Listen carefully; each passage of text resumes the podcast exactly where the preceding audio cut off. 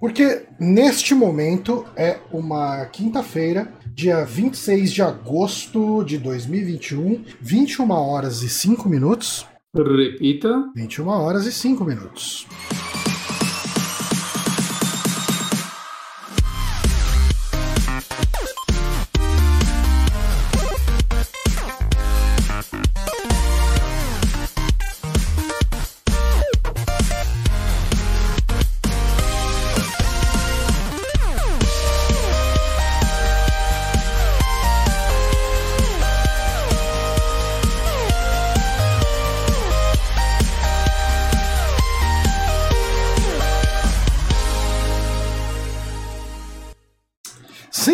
Aqui ao vivo para mais uma central de atendimento do SAC, o nosso programa especial de perguntas e respostas, onde a gente responde as coisas que vocês mandam pra gente. Eu sou Johnny Santos, hoje estou aqui com o Guilherme Bonatti.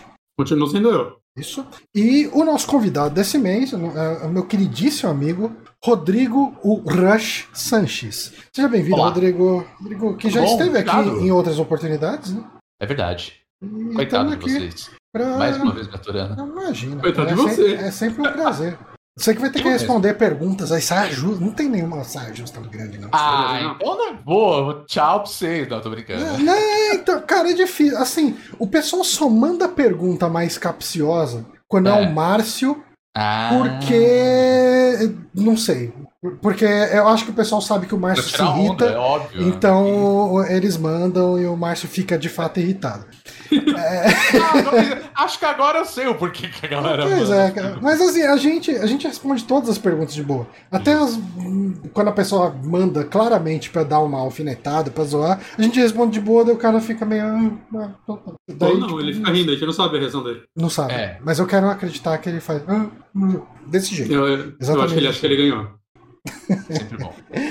Ahn, enfim, eu acho que, assim, o programa de hoje a gente tá aqui com uma listinha de uma porrada de perguntas. Deixa eu ver quantas perguntas tem aqui.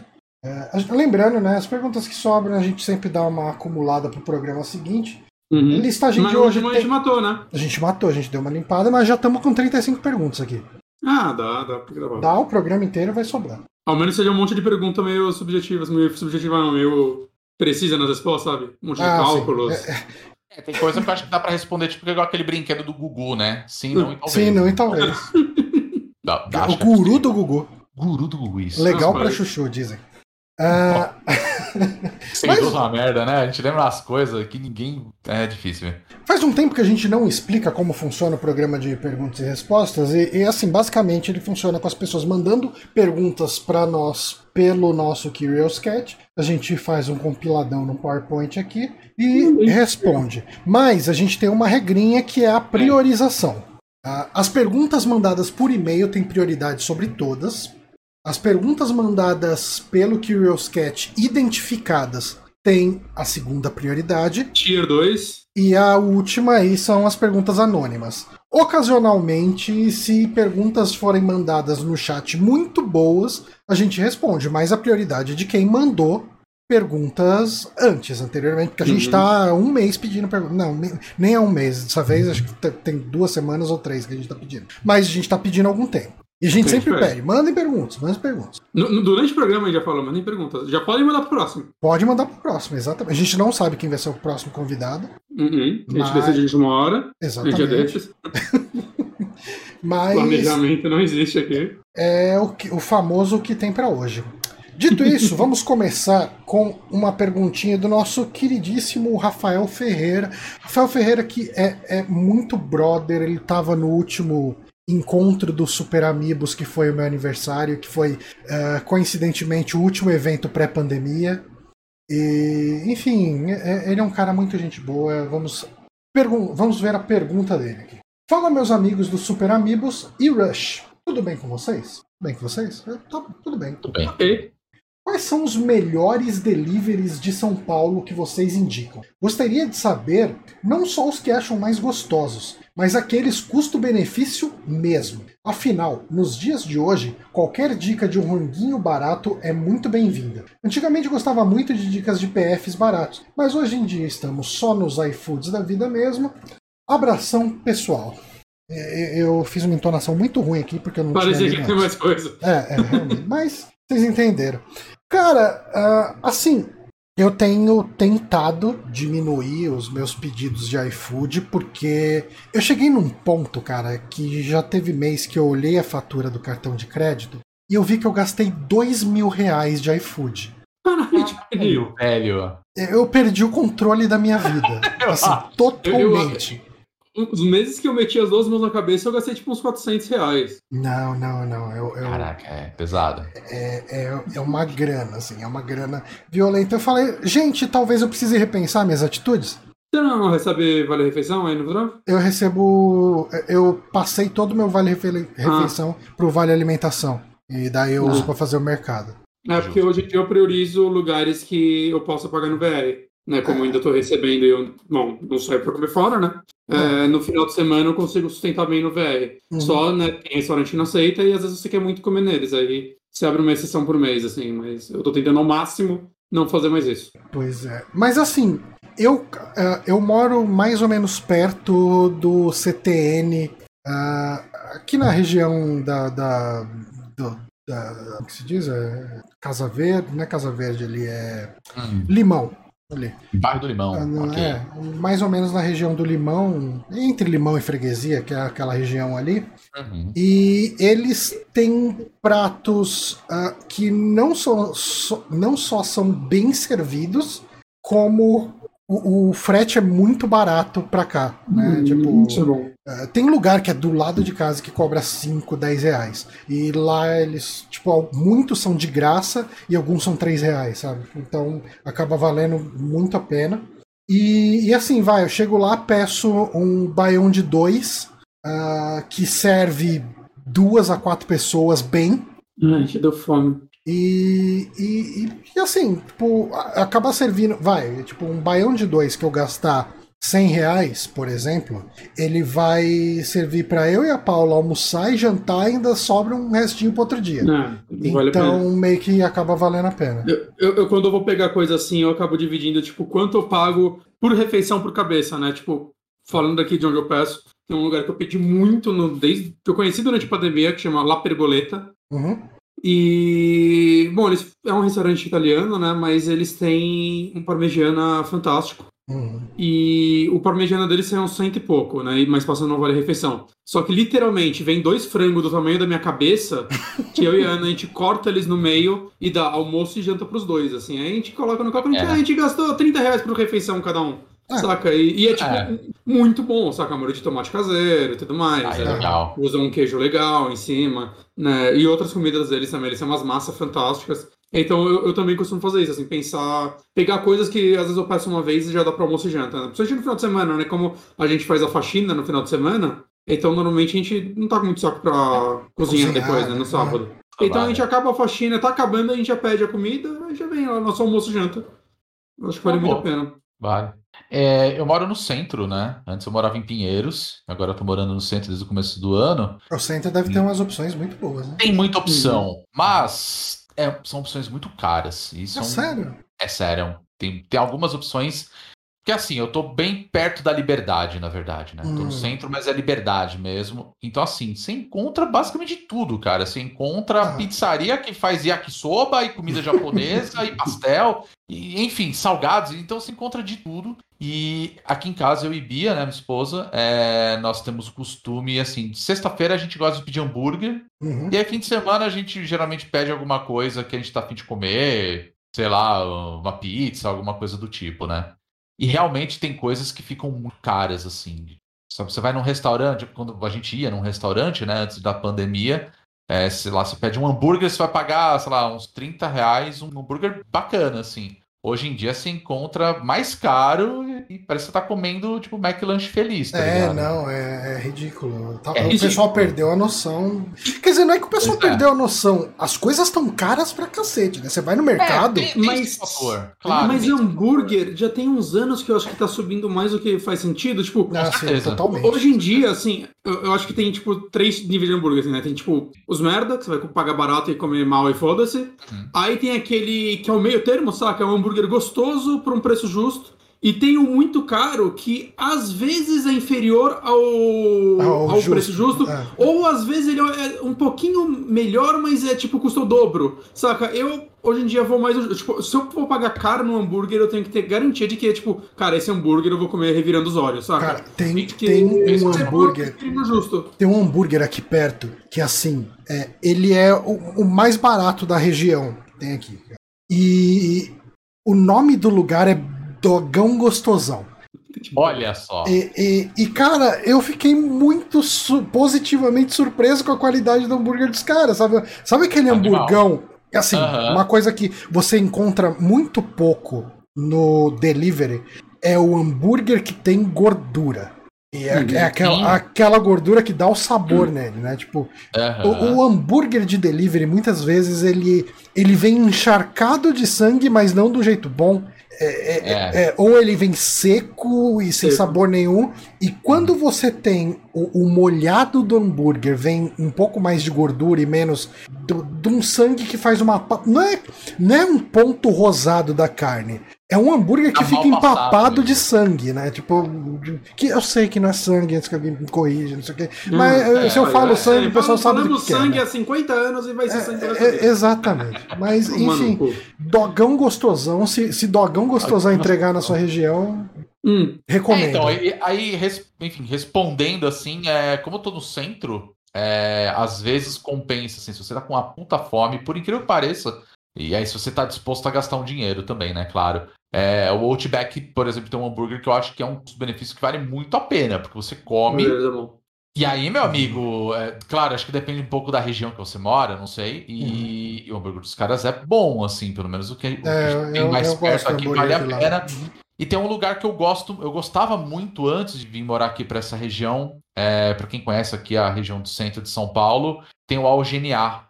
E eles entregam aqui. Não conheço. E É- é pô, árabe, muito- eu não? gostava muito. Cara, eu- se eu não me engano, eu posso estar falando uma grande besteira também, tá? Eu tenho carece fontes. Mas eles abriram, né, esse lugar. é, são pessoas é, que, se eu não me engano, me falaram uma vez que eram refugiados que abriram esse lugar. E eles fazem comida árabe. Uhum. Hum, Cara, bom pra caramba, assim. Você curte Ah, pô, comida não, árabe. não, cara, é, é, é maravilhoso. Eu achei que tinha fechado esse ca- restaurante. Não, ele não fechou. Isso que eu fiquei feliz. É, eu E lembro que tava rolando. pandemia, rolou um papo, é, rolou. isso. A, a Paula comemorou o aniversário dela aí. Olha aí. tá? É, é, é ali. Não, o lugar é legal pra caramba. é, ali no. Bexiga, né, mais ou menos. Isso, perto do Bexiga. É, né? não, é muito bom. Cara, é muito bom e barato. E aqui entrega. E é muito Nossa, barato. que, assim. que, Então, que inveja. Saudades de um restaurante, hein? Muito, a pena. Inclusive, Cara, ele é de frente. tem a... Ah, diga. Ele é de frente pro restaurante que eu te indiquei hoje, Bonatti. O Amazônia. Ah, boa. Amazônia, é que é um restaurante de comida do Pará, ali do norte. Olha, Quero muito, legal. quero muito. E é, eu tô louco pra voltar lá. Cara, assim, Agora eu vou ter que procurar, porque se tiver delivery, talvez entregue aqui em casa. eu acho que eles têm delivery. Aqui em casa não Legal. entrega, mas eu acho que eles têm delivery sim por Aham. iFood. Pede, pede o, o- ou o pato no tucupi ou o tacacá Olha. deles. Muito, muito, muito bom. Aliás, Muito assim, ó, ele é um restaurante que, se fosse que nem a primeira vez que eu fui com a Paula lá, dava pra ir até durante a pandemia, porque quando eu fui na- com a Paula lá, era antes da pandemia, literalmente no restaurante inteiro, tava só eu e a Paula numa mesa e um casal numa mesa no outro lado do restaurante. assim. a, a gente foi num dia assim, muito nada. a ver. Cara, eu lembro. Mentira. A gente tinha pegado pra ir naquela. Acho que chama Sexabe. É, é, é uma cantina italiana, mega famosa e tal. Eu acho que esse é o nome dela. E eu falei, eu não. Cara, eu fui numa cantina italiana só uma vez na minha vida, eu queria ir de novo. A gente foi lá, tinha uma fila, assim, tipo, tinha espera, não sei o quê. Ah, você quer esperar? Eu falei, ah, vamos esperar. A gente saiu porque eu queria ir numa cantina, né? Vamos aí e tal. Ah, tá. Ah, quanto que tá a fila? O cara falou, sei lá, meia hora, 40 minutos, não sei. Ah, vamos dar uma volta e a gente vê se a gente vê, vai aí ou não. Esse restaurante, o Amazônia, é do lado, assim, tipo, deve ter dois estabelecimentos e é ele, né? E assim, a gente viu, pô, um restaurante de comida paraense, né? A gente já gostava de tacacá e tal. A gente viu vazio, mas assim, não tinha absolutamente ninguém tirando a, a, a, a garçonete e o cozinheiro. E daí a gente chegou, ah, vocês estão- abertos, né? Não, não, estamos sim e tal. A gente sentou lá, cara, tesão, maravilha. Que legal. Sai. É, aquele restaurante que você vai, você pede o prato, você come e ainda leva um marmitão pra casa pra comer no outro dia. É, é bom. Eu gosto assim. Mas é isso. Então, Rafael, essa foi a resposta. Esperamos. Eu amei essa pergunta, porque eu jantei uma fatia de pão com queijo branco. e agora a gente tá falando disso, eu só quero morrer. A próxima pergunta, quer dizer, o próximo e-mail é o e-mail do Fabiton e ele é um e-mail grande. Rapaz. Eu quebrei, assim, a letra tá minúscula aí pra quem tá vendo, eu quebrei em dois slides. Caralho! Aí sim. Vamos, cara, Fabiton, Fabiton tem crédito aqui, né? Sim. Fabiton, ele não fica, mas ele aparece em todos os eventos do Super Amigos. Todos os E eventos. é legal. Ele aparece, ele dá um abraço na gente e vai embora. É, Mas ele aparece em todos, todos. Verdade. Deixa uns presentinhos pra gente, que a gente não precisa entrar em detalhe aqui. Mas. Ah, vamos lá. Salve amigos, suavidade. Hum, Peraí, não. Salve amigos, suavidade? Escreve um e-mail para agradecer pelo cast sobre a terceira trilogia de Sexta-feira 13, muito detalhado e enriquecido com os conhecimentos do convidado Diógenes. O programa abordou principalmente os filmes que nos são mais frescos, pois acompanhamos seu surgimento nas locadoras e sessões das 10 barra Supercine. Ah, o 7 mesmo, acho que foi o primeiro que, num- que vi num fim de semana à noite, com meus pais e meus tios jogando baralho na cozinha e a criançada reunida vendo filme de terror. Lembro que no fim do filme corri pra contar pra minha mãe como a hélice do barco triturou a cara do Jason e ali nascia a minha paixão por slasher, pelo slasher mascarado. Esse final é do, do 6. Sim, verdade. Ah, depois só fui rever esse quando a Rede TV reprisou várias vezes os filmes. Você lembra que teve uma época que a Rede TV começou a passar todos os Sexta-feira 13? Sim. isso. Não assisti nenhum, mas eu lembro quando rolou isso. Ah, o 9 foi um que aluguei repetidas vezes e lembro de achar sua mitologia totalmente tira- tirada do cu ah, e ficar puto porque é Jason sem Jason. Mas era o único que tinha na locadora do meu bairro, a mesma coisa que você, Bonatti. Como se Mesma fosse coisa. a mesma locadora. Falei vídeo? Então eu sempre acabava pegando outra vez ou ia na casa de alguém da rua e o VHS estava alugado lá. O 8 é um que eu nunca vi, mas só conheci no boca a boca da aula depois que passou na tela quente. Sou capaz de descrever em detalhes a treta com o boxeador sem nunca tê-la visto. Gostaria de aproveitar então para perguntar qual filme de terror se interessaram por ver após a descrição de uma cena ou tema. E qual foi esse detalhe tão importante? Não era da informação, às vezes o spoiler. É, peraí. Na era da informação, às vezes o spoiler é incômodo, mas antigamente um comentário de um amigo ou leitura de matéria em revistas nos instigava a esperar mais pelo filme. Literalmente esperar no cinema, locador ou na TV. Ah, abraço, amigos. Observação 1. Acho que ficou faltando um comentário sobre Sexta-feira 13, parte 8, que, como forma de divulgação do filme, o próprio Jason foi convidado ao talk show do Arsenio Hall. Eu já- acho que eu já vi esse vídeo, é muito bizarro. Verdade. Ah, é bizarro, mas eu achava hilário e era um dos meus vídeos ah, no perfil do Orkut. Observação 2. Eu sou o contribuinte que doa o Prime e não aparece. Como sou assim mesmo ah, ah, desaparecido, então nunca me incomodei. Mas tá lá. Novamente, obrigado pelo conteúdo. Tá. Filme de, de terror especificamente? Ele perguntou Sim. no caso de terror. Pra, pra mim, pra mim é, é fácil assim, porque basicamente tudo que eu vejo hoje em dia eu provavelmente já vi alguém falar no YouTube. Né? Como eu Uhum. acompanho muitos canais do tipo, né? Por exemplo, sei lá, o Horror Reviews, ele vai fazendo os reviews dele de, de filmes da. daquelas. Qual é o nome?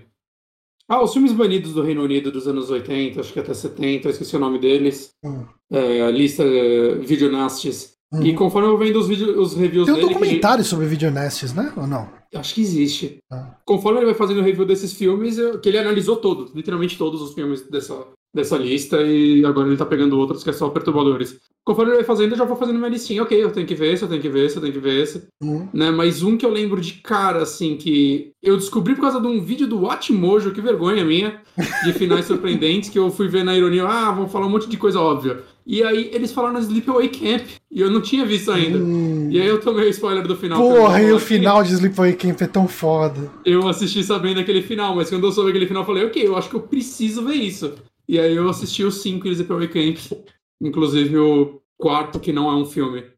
É uma montagem. Você falou que é uma montagem. Nossa, cara. E os caras lançaram como se fosse um filme. É sensacional eu assisti, isso. Eu assisti. Cara, eu, eu acho que o meu caso, eu comentei, né, até no podcast, que eu aluguei o Sexta-feira 13, parte 9, depois que me falaram, mano, você tem que ver na cena final o, o, o Fred pega a máscara do Jason. Tipo, e, e, e, a cena é literalmente isso. Tipo, não tem como ser qualquer coisa além disso. É a mão do Fred saindo da terra e pegando a máscara do Jason. Mas uhum. eu aluguei, eu assisti o filme inteiro, eu não lembrava de absolutamente nada do filme, até o podcast que a gente gravou aqui, mas uma coisa que eu lembrava foi esse spoiler que me deram, que é a máscara do. O Fred pega a máscara do Jason. E daí depois a gente esperou 10 anos pelo Fred versus Jason. e você, Rodrigo? Cara, eu vou falar a verdade, eu nunca fui muito filme de terror. Não é nem porque ai, medo e tal, né? Tipo, assim, qualquer não, negócio. Né? Nunca foi minha mas pegada, pode, assim. Mas pode ser outros filmes, né? Não precisa ser de terror, né? Não, não, mas assim, de terror, assim, que eu me lembre, é... eu não sei nem se a gente pode categorizar é, filme de terror. Eu lembro de ter assistido na época. E, e, eu confesso que achei uma merda, pra falar a verdade. Vocês vão lembrar, era um filme que passava muito na, na Band, né? Era uma animação chamada A Morte do Demônio. E aí, obviamente, o motivo pela qual me falaram, pô, você tem que ver esse esse desenho, né? A pessoa falar desenho. Animação, A Morte do Demônio? É, é era putaria, né? Então. Ah, passava okay. na de madrugada, né? E aí okay. eu opa, vou assistir. Aí, aí eu, um dia eu assisto. E aí eu assisti, um dia eu falei, ah, vai passar isso. Eu falei, caralho. Eu, se eu não me engano, acho que é A Morte do Demônio é o nome do filme, tá? É porque A Morte do Demônio é o Evil Dead. É o Evil Dead. Pois é, pois é. Hum. Tem essa também. E, e, não tem nada a ver com Evil Dead também, pra falar a verdade. Mas a coisa acho que mais recente é. Aí entra muito pelo fato de que a, a Bia, minha esposa, ela gosta muito de filmes de terror. Uhum. Né? E eu lembro que quando saiu A Bruxa, ela falou: a gente precisa ver esse filme. E aí eu fiquei. Precisamos mesmo? e quando terminou o filme, eu falei: ok, a gente precisava mesmo ter visto esse filme que eu gostei pra caramba. Uhum. Mas aí foi mais por questão de comentário, assim, de. Mas não foi necessariamente um spoiler. Não foi um spoiler, não foi nada. Mas você consegue tipo. lembrar um filme que não seja de terror, que te deram um spoiler e isso fez você querer ver o filme? Cabeça, assim, cara de cabeça eu não vou lembrar, na verdade. Porque eu tenho certeza que isso já aconteceu comigo. Não, eu não consigo certeza. lembrar. É, eu, eu também não consigo. Ah, tá bom, vai. Lembrei de um que tem a ver com terror. É. Passes da Morte. Eu lembro hum. que era o grande comentário da galera, não, porque tem uma cera que o cara vai e aí ele descreveu é, é, tudo que aconteceu. É que, o, que, o, é que é a, entre aspas, a graça, né, do Faces a da graça, Morte, né? né? É, porque é, é, o pessoal falando. Cara, o Face da Morte também foi a mesma coisa. Os caras viraram e falaram pra mim: é. Mano, você tem que ver. O maluco pula de bunk jump, cai no chão e cai 3 metros de corda na cabeça do cara ainda. tipo, eu preciso ver eu isso. Lembro, eu porque eu era que, criança. Assim, então... É, eu não, eu, se eu não me engano, é porque assim, rolava um comentário entre a molecada, né? Que era assim: o, o mais brutal de todos era o Faces da Morte 4. Esse era o comentário Caralho. que eu ouvia. É, não, eu, eu lembro que o 3 e o 4 eu aluguei mais de uma vez. Caralho, é, eu, enfim, Cara, eu, Faces da Morte é considerado snuff? Não, né? Não. Porque... Não, não, porque os vídeos não foram gravados, filmados na intenção... Na intenção de... de, de ah, ok. Uma coletânea, no caso, né? É, o, o Snuff, pelo que eu sei, eles são Snuff, você tem que, por exemplo, eu vou encomendar um vídeo do Sanches matando o Johnny. E aí você vai filmar esse vídeo e me vender. Aí é um snuff. É. É, é, é mais sobre Dizem que é crime, né? Vai acontecer. não, não é crime. Exatamente. Mas eu lembro, então, é por isso mesmo. Aí minha memória vai me, tá me confundindo. Eu não sei nem se era no 4 mesmo. Eu lembro que eu assisti. E aí eu achei uma grande baboseira, porque boa parte das coisas que estavam lá, você via claramente que era combinado. E eu lembro que tinha um, eu não me lembro, acho que era um mágico tentando fazer uma mágica, aí o bagulho cai, mano, esmigalha a cabeça do cara. E aí na hora você percebe que é um boneco, saca? E aí Porque eu falei, o, o lance dele é que tem cenas reais, mas normalmente a cena real tem tipo 5 segundos e é, é isso o vídeo. Exato. e ninguém continua filmando depois, né? Claro, Antes é. algo que vai passar na TV, é uhum. cortado na hora. Uhum. E aí o que eles fazem é recriar o resto da cena e falar que o vídeo é real. É, então, e aí foi isso. Aí eu falei, pô, que merda, sabe? e aí depois de muitos anos, logo quando eu conheci a, a Bia, a, a, família dela morava no interior na época, e eu lembro que eles falaram assim, ah, tem uma locadora aqui, eu, pô, adoro filme, eu comprava muito DVD antigamente. E aí calhou de, ah, vamos lá dar uma olhada, de repente pega um filme. Era uma época. As pessoas estavam começando a descobrir Netflix, ainda não era todo mundo que tinha e tal. E aí tem aquela famosa gôndola, né? Tipo, estamos vendendo os DVDs Ah, antigos. E eu cheguei lá e tinha praticamente todos os Faces da Morte. E é... eu falei, vou ter que levar, sabe? Tá, tá guardado aqui. Então, Você tem a coleção Faces da Morte Mas sua a coleção completa, assim. Deve estar faltando um ou outro, assim. Tenho É, eu acho que a gente tem que fazer uma maratona. Eu posso fazer. É. Eu descobri agora que tem Faces da Morte no YouTube, cara. Que, que louco. Ah, tempo deve inteiro lá. ter, deve Ah. ter. Eu, eu tava passando esses dias na Darkflix e eu vi lá Faces da Morte. Eu vou dizer que Tem eu fiquei curioso. Tem. Eu fiquei curioso pra assistir, pra ver. se- Tipo, quando eu via quando criança, eu não reparava que era tão. Fake.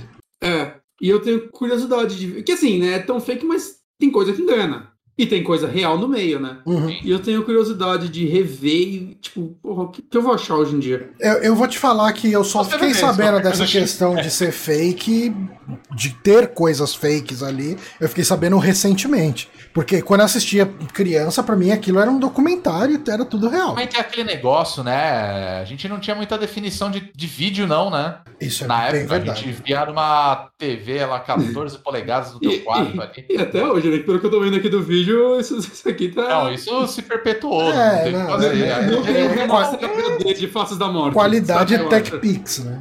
É. É, exato. Eu agora a gente vai para as perguntas mandadas pelo Curious Cat identificadas. Ok. Vocês separam o artista da obra? Quem são as suas decepções e qual o ranking delas numa escala de não concordo, mas gosto do trabalho até vou queimar meus discos? Exemplo, ouvir um álbum do Lobão numa boa, mas queimar tudo do Sérgio Reis. Hum. Cara, assim, Especificamente de música? e- eu uma grande decepção pra mim foi o, o Scott Adams, porque eu sempre gostei muito de, de Gilbert, né, das tiras do Gilbert, por trabalhar com tecnologia, me identificar com a vida miserável do, do Gilbert. Eu, eu sempre gostei das situações e tal. E o que rolou com ele? Eu não, não Não, ele é um reaça total, assim. Ele é bem, bem, Miller? bem reaça mesmo, assim. Tipo, ah, hoje em dia você pega aqui e ali ele fazendo piadas meio. Ai, cara, sério que você tá fazendo isso? Com diversidade de gênero, umas coisas assim, sabe? O Tipo, comediante eu acho que é o mais difícil de relevar, né? Porque normalmente é o material deles. uhum. né, Mas, é.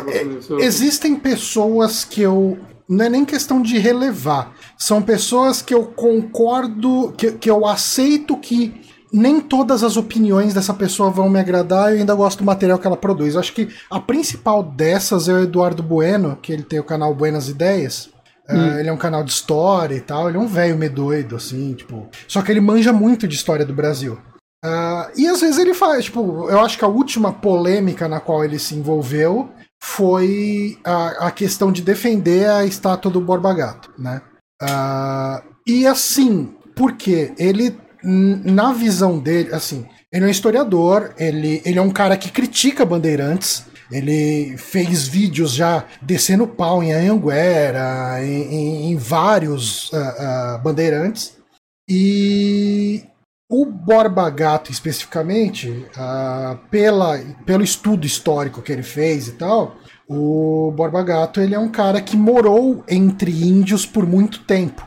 Né? Então, ah, na opinião dele, você caracterizar o Borba Gato como um estuprador, eh, escravizador, assassino de índios, ah, é vai contra o que é historicamente acurado em relação a isso.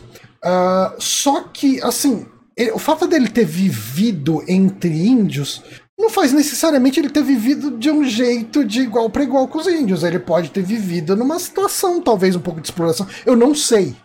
Então, mas aí, assim, são coisas. Como eu conheço o trabalho do Eduardo Bueno e as opiniões dele sobre muita coisa, no geral, ele é um cara que eu gosto do trabalho, mas eu tenho ressalvas com ele. Porque ele é um velho que ele, vez por outra, ele solta uma opinião meio machista, sabe? Tipo, ele é um cara com uma cabeça de um outro tempo, então é um cara que eu aceito com ressalvas. Mas, tipo, quando a gente chega num, num, num, tipo, um- Sérgio Reis da vida, cara, não, não tem como, cara. Não, não que eu curtisse a obra de Sérgio Reis antes disso, mas. Pra, pra mim isso é fácil. É, não, a discografia aí em vinil, Uhum. sabe? É. Eu, eu, eu tenho um pouco disso também. Acho que os, os exemplos mais recentes um cara que eu não consigo mais ouvir é o Eric Clapton. É, o Eric Clapton é difícil, né, hoje. Ele é. também falou merda? Não, o tempo inteiro. O tempo é, antivax. É, cara, é, começa por aí. A gente tá num...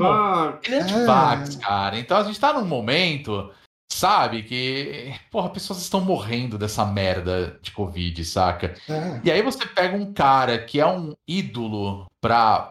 Para, os, para a gente e para os, os seus outros ídolos, saca? Uhum.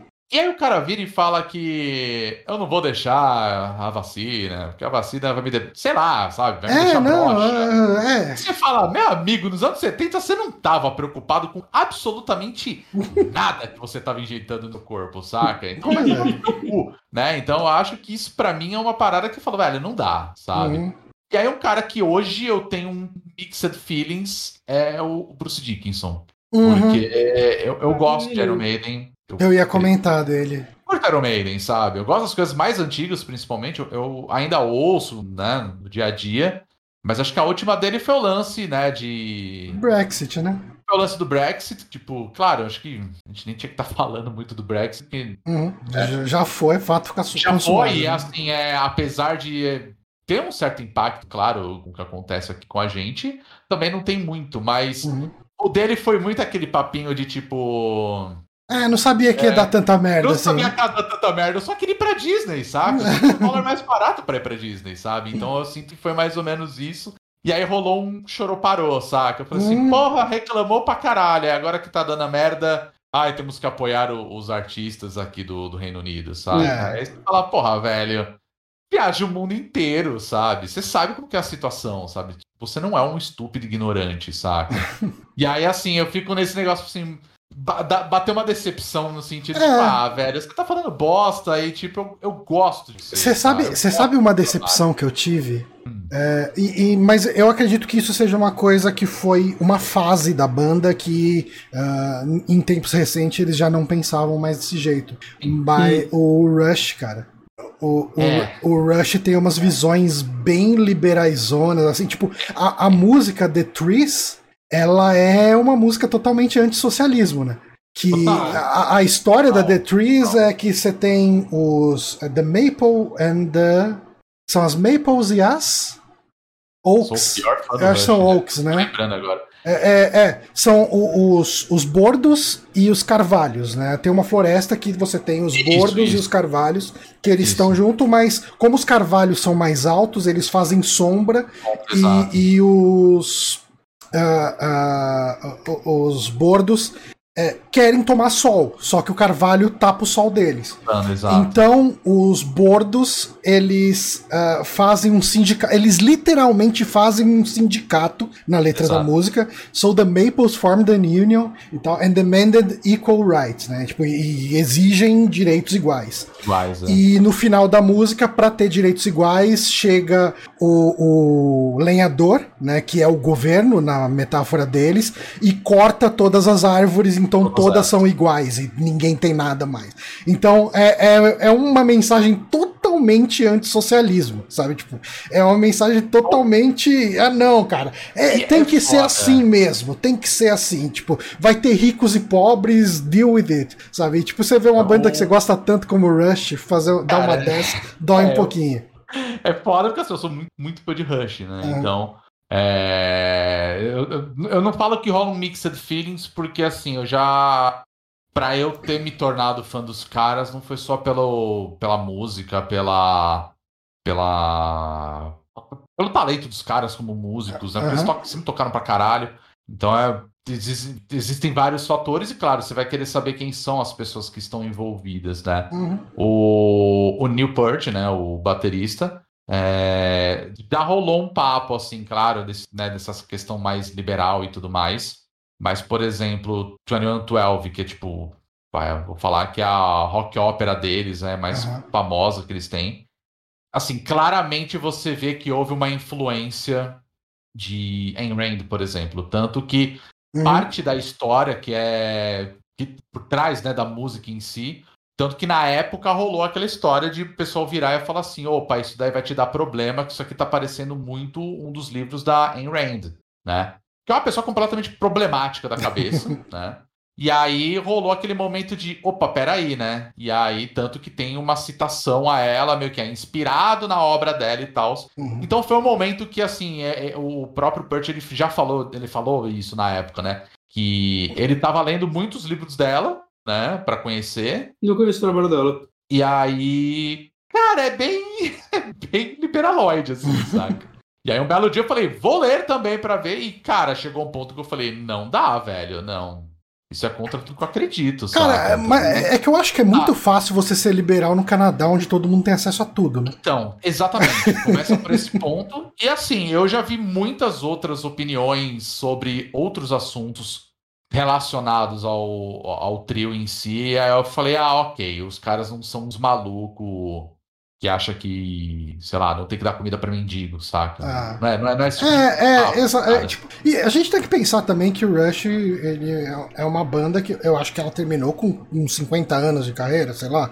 Aí. É, en- então, cara, e- É, o meu, hoje- pensa- hoje o meu que, pensamento assim, o- hoje não é igual ao meu pensamento de 5 anos atrás. Exato, Você imagina o assim, quanto muda a cabeça caras- dos caras de 50 anos. cara. Exato. Você pega Uhum. assim, o pô, 2112 vai, é, é de 74, se eu não me engano.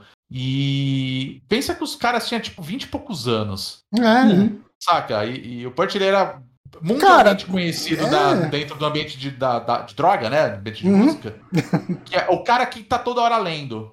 Você não vê o cara zoando, o cara tá lendo. O negócio do cara é pegar um livro e ficar lendo. Então, o Uhum. cara deve ter lido coisa pra caramba e com certeza com o tempo Vai mudando. mudando de Uhum. opinião, saca? Tanto que ele pegou e falou assim: "É, na época eu tava lendo e hoje eu paro pra pensar e tipo não concordo com nada daquilo e o cara escreveu como compositor é foi criar uma história de ficção científica que os caras fizeram a música depois e, e deu, saca? Uhum.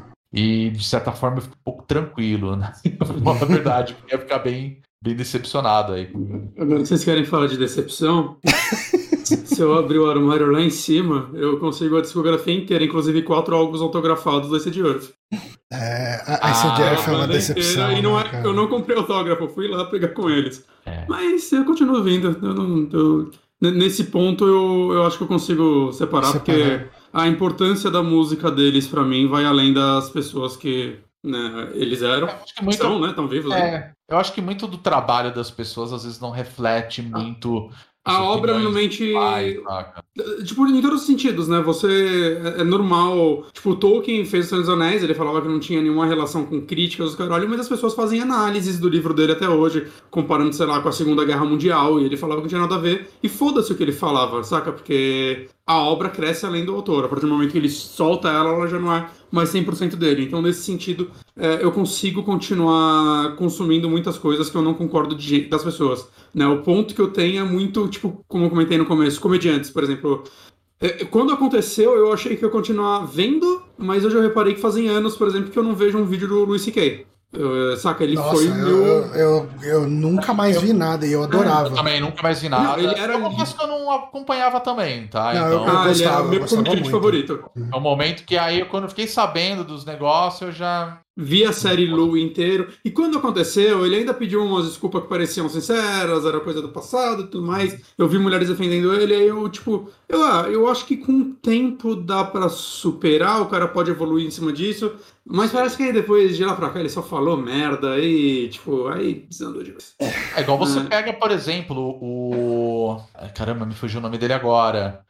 O ator que fez o House of Cards, Ah, o Kevin Ah. Spacey. Kevin Spacey, saca? Pra mim. Sim, É sim. que no final das contas, assim, você pega bons filmes de... que ele tá lá. Né, Ele é um, cara, ele é um ator incrível. Ele é um ator Ah, incrível. é. E eu acho que né? assim, no caso de ator, eu ainda consigo superar, porque, saca, eu vejo os filmes do Mel Gibson ainda. Eu, eu amo Máquina Mortífera. Uhum. Saca? É... Ah, não, tudo bem, mas é, eu, eu, Ele, é uma, ele é uma peça. Ele é uma peça lá no meio. É, ele, é um, ele tá ali no meio, mas Hum. assim, eu, eu tenho o costume, sim, se eu vejo gente falando bosta e tal, eu, eu É, não, Dá uma é- brochada, eu dá uma brochada. dá uma né, brochada, aí eu meio que meto um boicote não intencional, saca? Que você Uhum, fala, uhum. porra, é. E aí você acaba desencanando, aí você acaba não acompanhando mais o trabalho da pessoa. E não é porque, nossa, esse cara é um filho da porra. Você, tipo, vira e fala, ah, puta, tem Ah. ele, que preguiça. Saca? Se um dia tá passando na TV, eu vejo, mas eu não, É, não vou fazer isso. não vou posto. atrás, né? É tipo É. você assistiu Baby Driver, por exemplo. Tipo, eu É. acho um filme sensacional. E, e é Ele Edgar fala, Wright, aí você ver. fala, aí você para e você fala, "Ah, porra, que merda, saca? Uhum. Mas já foi Mas ele é só uma já peça. assisti, já tá lá no meio. E aí depois que deu escândalo, e aí eu acho que a- a- hoje em dia a própria indústria já boicota. É, Ah, sim, a carreira dele foi pro caralho. caralho, sabe? Não que ele precisasse trabalhar, né? Precisa. É. Não precisa, saca? Mas, né, a própria indústria acaba fazendo esse papel, assim. Mas é foda, cara. Tem muita gente que acaba tendo opiniões que a gente acaba não concordando, e eu acho que é. Eu acho que é válido as pessoas pararem de acompanhar, eu acho muito válido, sim. Uhum, não, totalmente. Não. Eu concordo. E ao mesmo tempo eu fico pensando que, cara, às vezes tem um significado maior pra você o trabalho da pessoa comparado com a- quem a pessoa é. E como você falou, Bonatti, às vezes o cara é uma peça que tá ali no meio Uhum. e a obra de repente não, não reflete diretamente aquela pessoa. Uhum. Eu, É. eu acho foda, tipo, às vezes a indústria continuar dando dinheiro pra uma pessoa, saca? Tipo, sei lá, o Polanski fazendo filme até hoje. Então, Eu, eu acho foda isso. absurdo, assim. Beleza, ele faz, acho que os filmes de dele lá na Polônia e tudo mais, né? Acho que ele não consegue mais obras americanas, até onde eu sei. Uhum. Mas, saca, é... Eu acho Tipo, escroto. o, o próprio Woody Allen, saca? De Allen. Saca, e porra, beleza, n- não dá pra eu apontar e falar, porra, eles eram péssimos diretores. Não, eles não eram. Saca, eles eram Não, os caras, são- estão estão aí até hoje, sabe? É, é São competentes, são excelentes, influentes, mas o que eles fizeram não tem que a gente fazer nada a respeito, tá aí. Eu acho que não, eu não acho que você deva crucificar uma pessoa pra assistir um filme deles, mas eu acho muito escroto a indústria ainda dar dinheiro pra eles. Porém, o Woody Allen eu acho ele um escroto, então eu não acompanho mesmo. Eu acho ele Ah, merda. E, e os filmes deles também, não, dele também nunca pegaram pra mim. Então, Já assisti e eu falei, ah, tá bom, essa é a obra do cara. Ah, ok, foda-se. Ah, obra do cara é. tem uns, uns detalhezinhos que aí eu falei, ah lá, tá vendo? é. Não tem como defender o cara. Todo filme Mesmo. dele é, é basicamente sobre um cara velho se apaixonando por uma mulher nova. Até o que ele fez com o Larry David é sobre isso. Ele é o Didi Mocó gringo, Ah. né? Então. É verdade, cara. O Allen é o Didi Mocó gringo, cara. Ele é o Renato Aragão americano. é um velho que acha que todo mundo gosta dele e só quer pegar gostosa. Mas vamos para a próxima Seagal, pergunta. não, Steven Seagal não- é um cara que não dá. Saca? Qualquer filme É. que tiver ele, ele é boicote puro pra mim. Eu não consigo ter interesse pela persona dele hoje em dia. É, foda. Eu acho meio complicado. E é uma merda, porque tem um filme que eu acho tosco. No sentido anos 80, né? Legal pra caralho aquele Ai, mas, mas tem, mas tem outros melhores, saca, sem ele. É, exato. Aí você fala, ai, que merda, saca? Aí você, ah, foda-se. Você acaba metendo boicote sem querer. Uhum. Vai ser fácil. Beleza, Vamos para a próxima pergunta aqui. Rapazes e Rodrigo. Sinal que o Rodrigo não é um rapaz? Fica aí. Só um rapaz, né? Você é um homem, um senhor. Ah, boa noite. Estava acompanhando e estamos para receber uma porrada de jogo chinês de qualidade. Acha que isso vai mexer no bambuzal das produtoras de games ocidentais? Em Yamekio, nosso queridíssimo Yamekio. Superou o Covid. Parabéns, Yamekio. Espera, Parabéns. Cara, eu Genshin- não acompanho jogos japoneses. O Genshin Impact é considerado jogo japonês? É chinês? Chinês, Desculpa. sim. Sim, a Mihoyo é chinesa. E É, jogo então. chinês ainda é uma parada meio esquisita, né? Eu, eu joguei poucos, mas eu, eu já vi vídeos de muitos que estão pra sair e tal. E eles são esquisitos porque eles são, tipo, bonitos pra caralho, mas eles têm animações horrorosas e, e- e um design ainda meio ultrapassado, Uhum. saca? É uma parada muito esquisita, assim, é um monstro próprio que eu, eu acho interessante eles estarem crescendo como eles estão. Eu acho, Eu acho muito evoluir. bizarro eles não, che não terem chegado antes. É, porque videogame lá era. Né, Não, tá, mas Não, assim, você pode não importar as coisas, mas de repente você pode exportar, né? É, eu acho. Eles exportam tudo, cara. Exato. sim. Eles só tá. não exportam cultura, né? É que eu acho que o grande ponto da. Eu vou falar da indústria em geral, tá? Isso envolve cinema também. É que, cara, o mercado chinês é um mercado gigantesco. E hoje em dia a gente começa a perceber que as, as grandes indústrias, né, distribuídas pelo resto do mundo, estão vendo que dá bom. Saca? Por Uhum. exemplo, um grande efeito que deu, por exemplo, foi quando saiu o filme de Warcraft. Hum, Né? E, cara, isso fez um sucesso estrondoso na China. É. Salvou a parar, bilheteria desse filme, né? Então, sabe? Aí você fala, salvou a bilheteria dos caras. Como que um filme fez tanto sucesso num país e nos outros não, não foi essa bola toda? Né? porque Então, se meio, que- se meio por cento da população assiste, já salvou a bilheteria. né? Pois é. Pois é. Mas sim, é, mas ele foi de fato, de, de fato um sucesso. É, mas assim, eu não vou lembrar de cabeça, tá? Eu sei que tem alguns jogos que algumas empresas acabam distribuindo pensando no mercado chinês e não tem outra distribuição para fora. Eu não vou me lembrar de cabeça nomes agora, uhum. mas eu acho que a gente está começando a ver agora é, uma ascensão muito grande da indústria, principalmente de jogos, começando a aparecer mais no mercado. Sim. Parte disso é a Tencent, né? É. Tencent ela é a dona da, da Riot hoje. Uhum. De 90 empresas, né? Pois é, é um monte de empresa ali envolvida. Uhum. É, você pega o Pokémon Go Unite que saiu agora, uhum.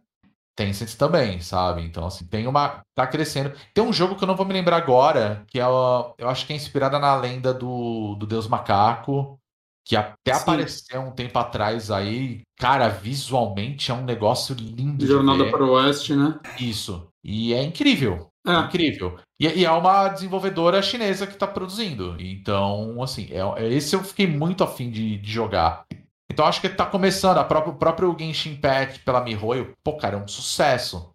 Os caras aí ganharam um dinheiro que, assim, quem chegou perto, talvez, vai, a Fortnite, sabe? Por conta do, de ser free to play, você pode comprar. Isso é um gacha mesmo, né? Uhum, uhum. Então, deu muito certo. Então, é um formato que muita gente já está começando a, a, copiar. Então, assim, acho que daqui a alguns anos a gente vai ver mais coisas. Eu acho que principalmente no formato free to play eles vão balançar bastante, né? O Genshin Impact ele chegou lançando um jogo free to play que é uma pegada meio oposta de outros, né? Ele não é competitivo e tudo mais. E é. deu certo, né? Ele é um RPG com história, com mundo, com exploração. Ele é, ele é um Breath of the Wild RPG. Esse que é o um negócio. Eles copiaram muito o estilo visual, principalmente, né? Uhum. O estilo gráfico do Breath of the Wild. E aí a galera chama atenção. E aí ele tem toda aquela estética anime mesmo, é legal. Pô, e agora, tipo, a Aloy do Horizon Zero Dawn uhum. é uma personagem jogável dentro do Genshin Impact, cara. Olha o caminho uhum. que o negócio percorreu, saca? Uhum. É, cara, eu, eu de verdade eu torço para que, pra que mais coisas da China cheguem pra gente, porque. É, assim, não é exatamente China, mas tem a ver culturalmente. Uh, o, os jogos da Red Candle, né? O, o Detention e, e o Devotion. Ah, a China, China trabalhou. Sim, mas o que eu, que, eu, que eu quero dizer é que, assim, por que, que esses jogos são legais? Eles contam histórias que a gente não está acostumado a ouvir. Né? É, e, e, são histórias de uma realidade de um país que a gente conhece muito pouco. Né? A gente sabe que a China é uma potência econômica gigante, etc. Mas a gente conhece pouco da cultura deles, como que é uma casa chinesa, como que é, sabe? Esse tipo de coisa. E, e quando você pega o Devotion, cara, Devotion é um jogo incrível, assim, incrível mesmo. O, o, ele é toda uma história de uma família que, que o pai quer que a filha seja famosa, ele investe nisso, e, e, na verdade a família dele inteira tá ruindo e ele tá insistindo nessa ideia da filha dele é, é fazer os programas de talento e tal, e ele tá estressando a menina. E, e, cara, é uma história legal pra caralho, que você vê em poucos lugares. E, e ao mesmo tempo essa história é permeada pela cultura da China. Você tem vídeos ali em FMV do programa acontecendo com as crianças ali. É, ele é bem. A trilha sonora, a estética, é tudo muito peculiar ali de Taiwan, né? Uhum. Uh, e, e eu, eu gostaria de ver mais coisas culturais desses países, sabe? Eu, eu, eu, eu também eu concordo com você, mas ao mesmo tempo eu tenho um, um, um, receio, não um receio de tipo, não deve ser produzido, mas um receio de tipo, na China o que é grande mesmo acaba sendo o MMO, né? Foi, ah, sim, sim, sim, é verdade. Sim, é, eu me pergunto até onde a gente vai ter jogos, saca, desse jeito que a gente quer, vindo de lá. Uhum. Porque eu acho que a gente vai ver um monte de Genshin Impact. Ah, isso com certeza. E coisas do tipo, e talvez a longo prazo, bem a conta gota, que a gente vai ver esse outro tipo de material saindo de lá. Uhum. Né, porque, né, porque não é o que o povo lá costuma consumir. É. Né? E obviamente que fazer jogo envolve muita referência, né? Fazer arte envolve referência. E se eles não têm tantas referências assim, é, é complicado para eles criarem. É, e outra, Por isso que eu falei também... que. Não, pode falar, desculpa, desculpa. Não, por isso que eu falei que você vê algumas coisas, quando você vê vídeos de jogos deles que já estão em early access e tudo mais, você vê que eles têm ainda um design, apesar deles serem muito bonitos, assim, de forma impressionante, eles têm algumas decisões de design, assim, tipo PlayStation 2, assim, saca? De design, game design, tá querendo dizer. Uhum. Né? Que eu acho que, talvez por lá eles não importarem tanto, eles acabaram ficando presos em algumas referências, saca? Datadas. É. E por isso que eu acho excelente agora eles estarem produzindo mais, porque, sim, a longo prazo, a longo prazo, acho que até a médio prazo, eles vão evoluir muito nisso. Saca? Eu, eu acho que a gente vai ter coisas muito boas sim vindo de lá. É, e também tem um detalhe, né? Existiu um, um banimento de videogames na China. Exato, né? exato. Tem esse detalhe também. Então, é, como você falou, que tem jogos que ele tem essa estética meio Play 2, porque era o que tinha. Porque assim, chegou a lançar. Só que assim, se eu não me engano, é de 2000 a 2015, assim, rolou um puta negócio lá na China que não, não tinha videogame, assim, teve. Foi coisa de governo, assim, não podia entrar, eles tinham que ter um monte de concessão, então muita coisa não chegou para os caras. E aí, quando chegava, tinha que ser por parceria com outras empresas da China. Exato. Então, assim, é, você tem um acesso muito reduzido. E o jogo normalmente era Quando modificado. Exato, geralmente era tudo modificado. Eu sei que, cara, tem um documentário, eu precisava lembrar o nome, que fala de uma, uma indústria barra grupo hackers, né? Que o pessoal fazia jogos, né? Eles criavam jogos para computador. E era uma Uhum. parada proibida, assim. Você não pode vender jogo de videogame. Você fez, você não pode vender, cara. Caralho. Então é um negócio muito, muito louco, assim. E aí eu sei que eu acho que toda esse, essa proibição, vamos falar muito entre aspas aí, Aham. acabou lá para 2015. E aí que começou a, a crescer, porque tinha mercado, né? 2015, o que, que tinha? Tinha o Play 4, né? Lançado há pouco tempo. Uhum, uhum. né? Então, tá- o mundo inteiro tá com, com acesso. E os caras estão produzindo isso. Isso que é o mais louco. Não tá indo pro mercado dos caras ali, no consumo, mas a produção vem de lá. E é muito louco, sabe? Sim. Você pega uma É, Foxconn da vida que tá fazendo os chips aí da Apple e ninguém usa a Apple. Você entende? É, é é uma relação doida, né? Se você for ver. Verdade. Próxima pergunta, também do Peraí, MQ. Oi. Johnny, só quero ressaltar aqui que o, o J-Mag, não sei se você viu, mas no Twitter, enquanto ele tava assistindo a gente, ele fez uma arte fantástica do Maniac Cop. Eu, Eu não lá. cheguei a ver, mas vou, vou ver Mas caralho, que ficou muito foda. mais. O J-Mag desenha pra caralho, velho. Mas puta Desenha, que pariu. desenha muito, muito. Ô, ô, ô tem, tem como você aumentar essa borda preta aí pra deixar em 1080p pra usar de fundo de tela aqui, não? Aí, ó. Ô, Se tiver tá Eu muito posso fazer foda. um comentário sobre uma outra pergunta, porque eu tô acompanhando a, a live aqui quando a gente tá gravando. Uhum. Hum? E o. o- Eu não sei se eu vou pronunciar, vou, vou pronunciar dire- direitinho aqui, que é o Diego Gessemold, ele falou do criador do Samurai X. Ah, E aí, voltando à pergunta sobre separar a obra e tudo mais. Cara, Samurai X é uma parada que relançou. Ah. eu falei, nem vou comprar, assim. Eu peguei bode total depois dessa história, assim. É. É, é, é cara, parada já, já que- envolve um negócio que é criminoso mesmo. Não é, não é eu- nem eu- eu posicionamento porque, assim, mais. né? Eu, eu era muito fã de Samurai X. Muito fã. Eu gostei do. Assim, eu nunca acompanhei o anime, mas eu gostei do primeiro filme. É, então, saíram os filmes, né, live action, eu falei, eu não vou nem assistir. Hum. Eu, assim, já era, saca? É, não, é difícil. Eu, eu, assim, eu quando assisti ainda não, não tava rolando a polêmica. Mas. Ah, não, é, eu cheguei a ver as coisas isso muito antes da polêmica e tal, mas depois É. que rolou, nossa, assim, sabe quando quebra? Assim, ah, não, né, não tem fala, como, "Nossa", cara, não tem como. Aí já É, era. Isso é uma parada que não. não É, dá é criminoso e desumano. né? Criminoso, negócio é- é- É, é um crime que não, não existe pano que passe. Não dá, não dá é pra- assim, ainda mais porque eu lembro de uma situação que rolou, foi quando o, nome dele é o Nobuhiro Watsuki, né?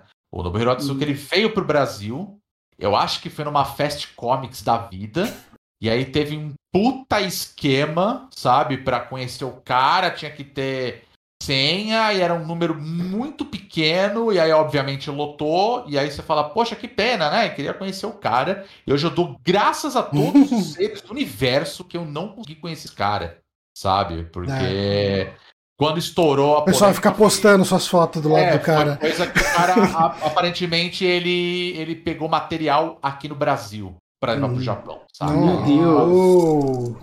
Aí piora toda a situação. Aí você fala, cara, não dá, sabe? Aí esse é um, esse é um cara que, assim, pra mim morreu, a obra não tá, tá enterrada, assim. Não quero nem saber. É uma pena, porque eu gostava muito. Tem Ah, outras obras, relaxa. É, Exatamente, tem outras obras e tá tudo bem. É isso. Vamos Mas vamos lá. boicotado. mais uma pergunta do MQ aqui. Menino Bonatti, velho Johnny Oi. e convidado. Boa tarde. Como vocês conseguem conciliar essa enxurrada de jogos do Game Pass, filmes, séries e produzir conteúdo? Dorme três horas por noite? Vive em uma caverna? E por que diabos o Sanches perde tempo jogando Dating Sim de pombo?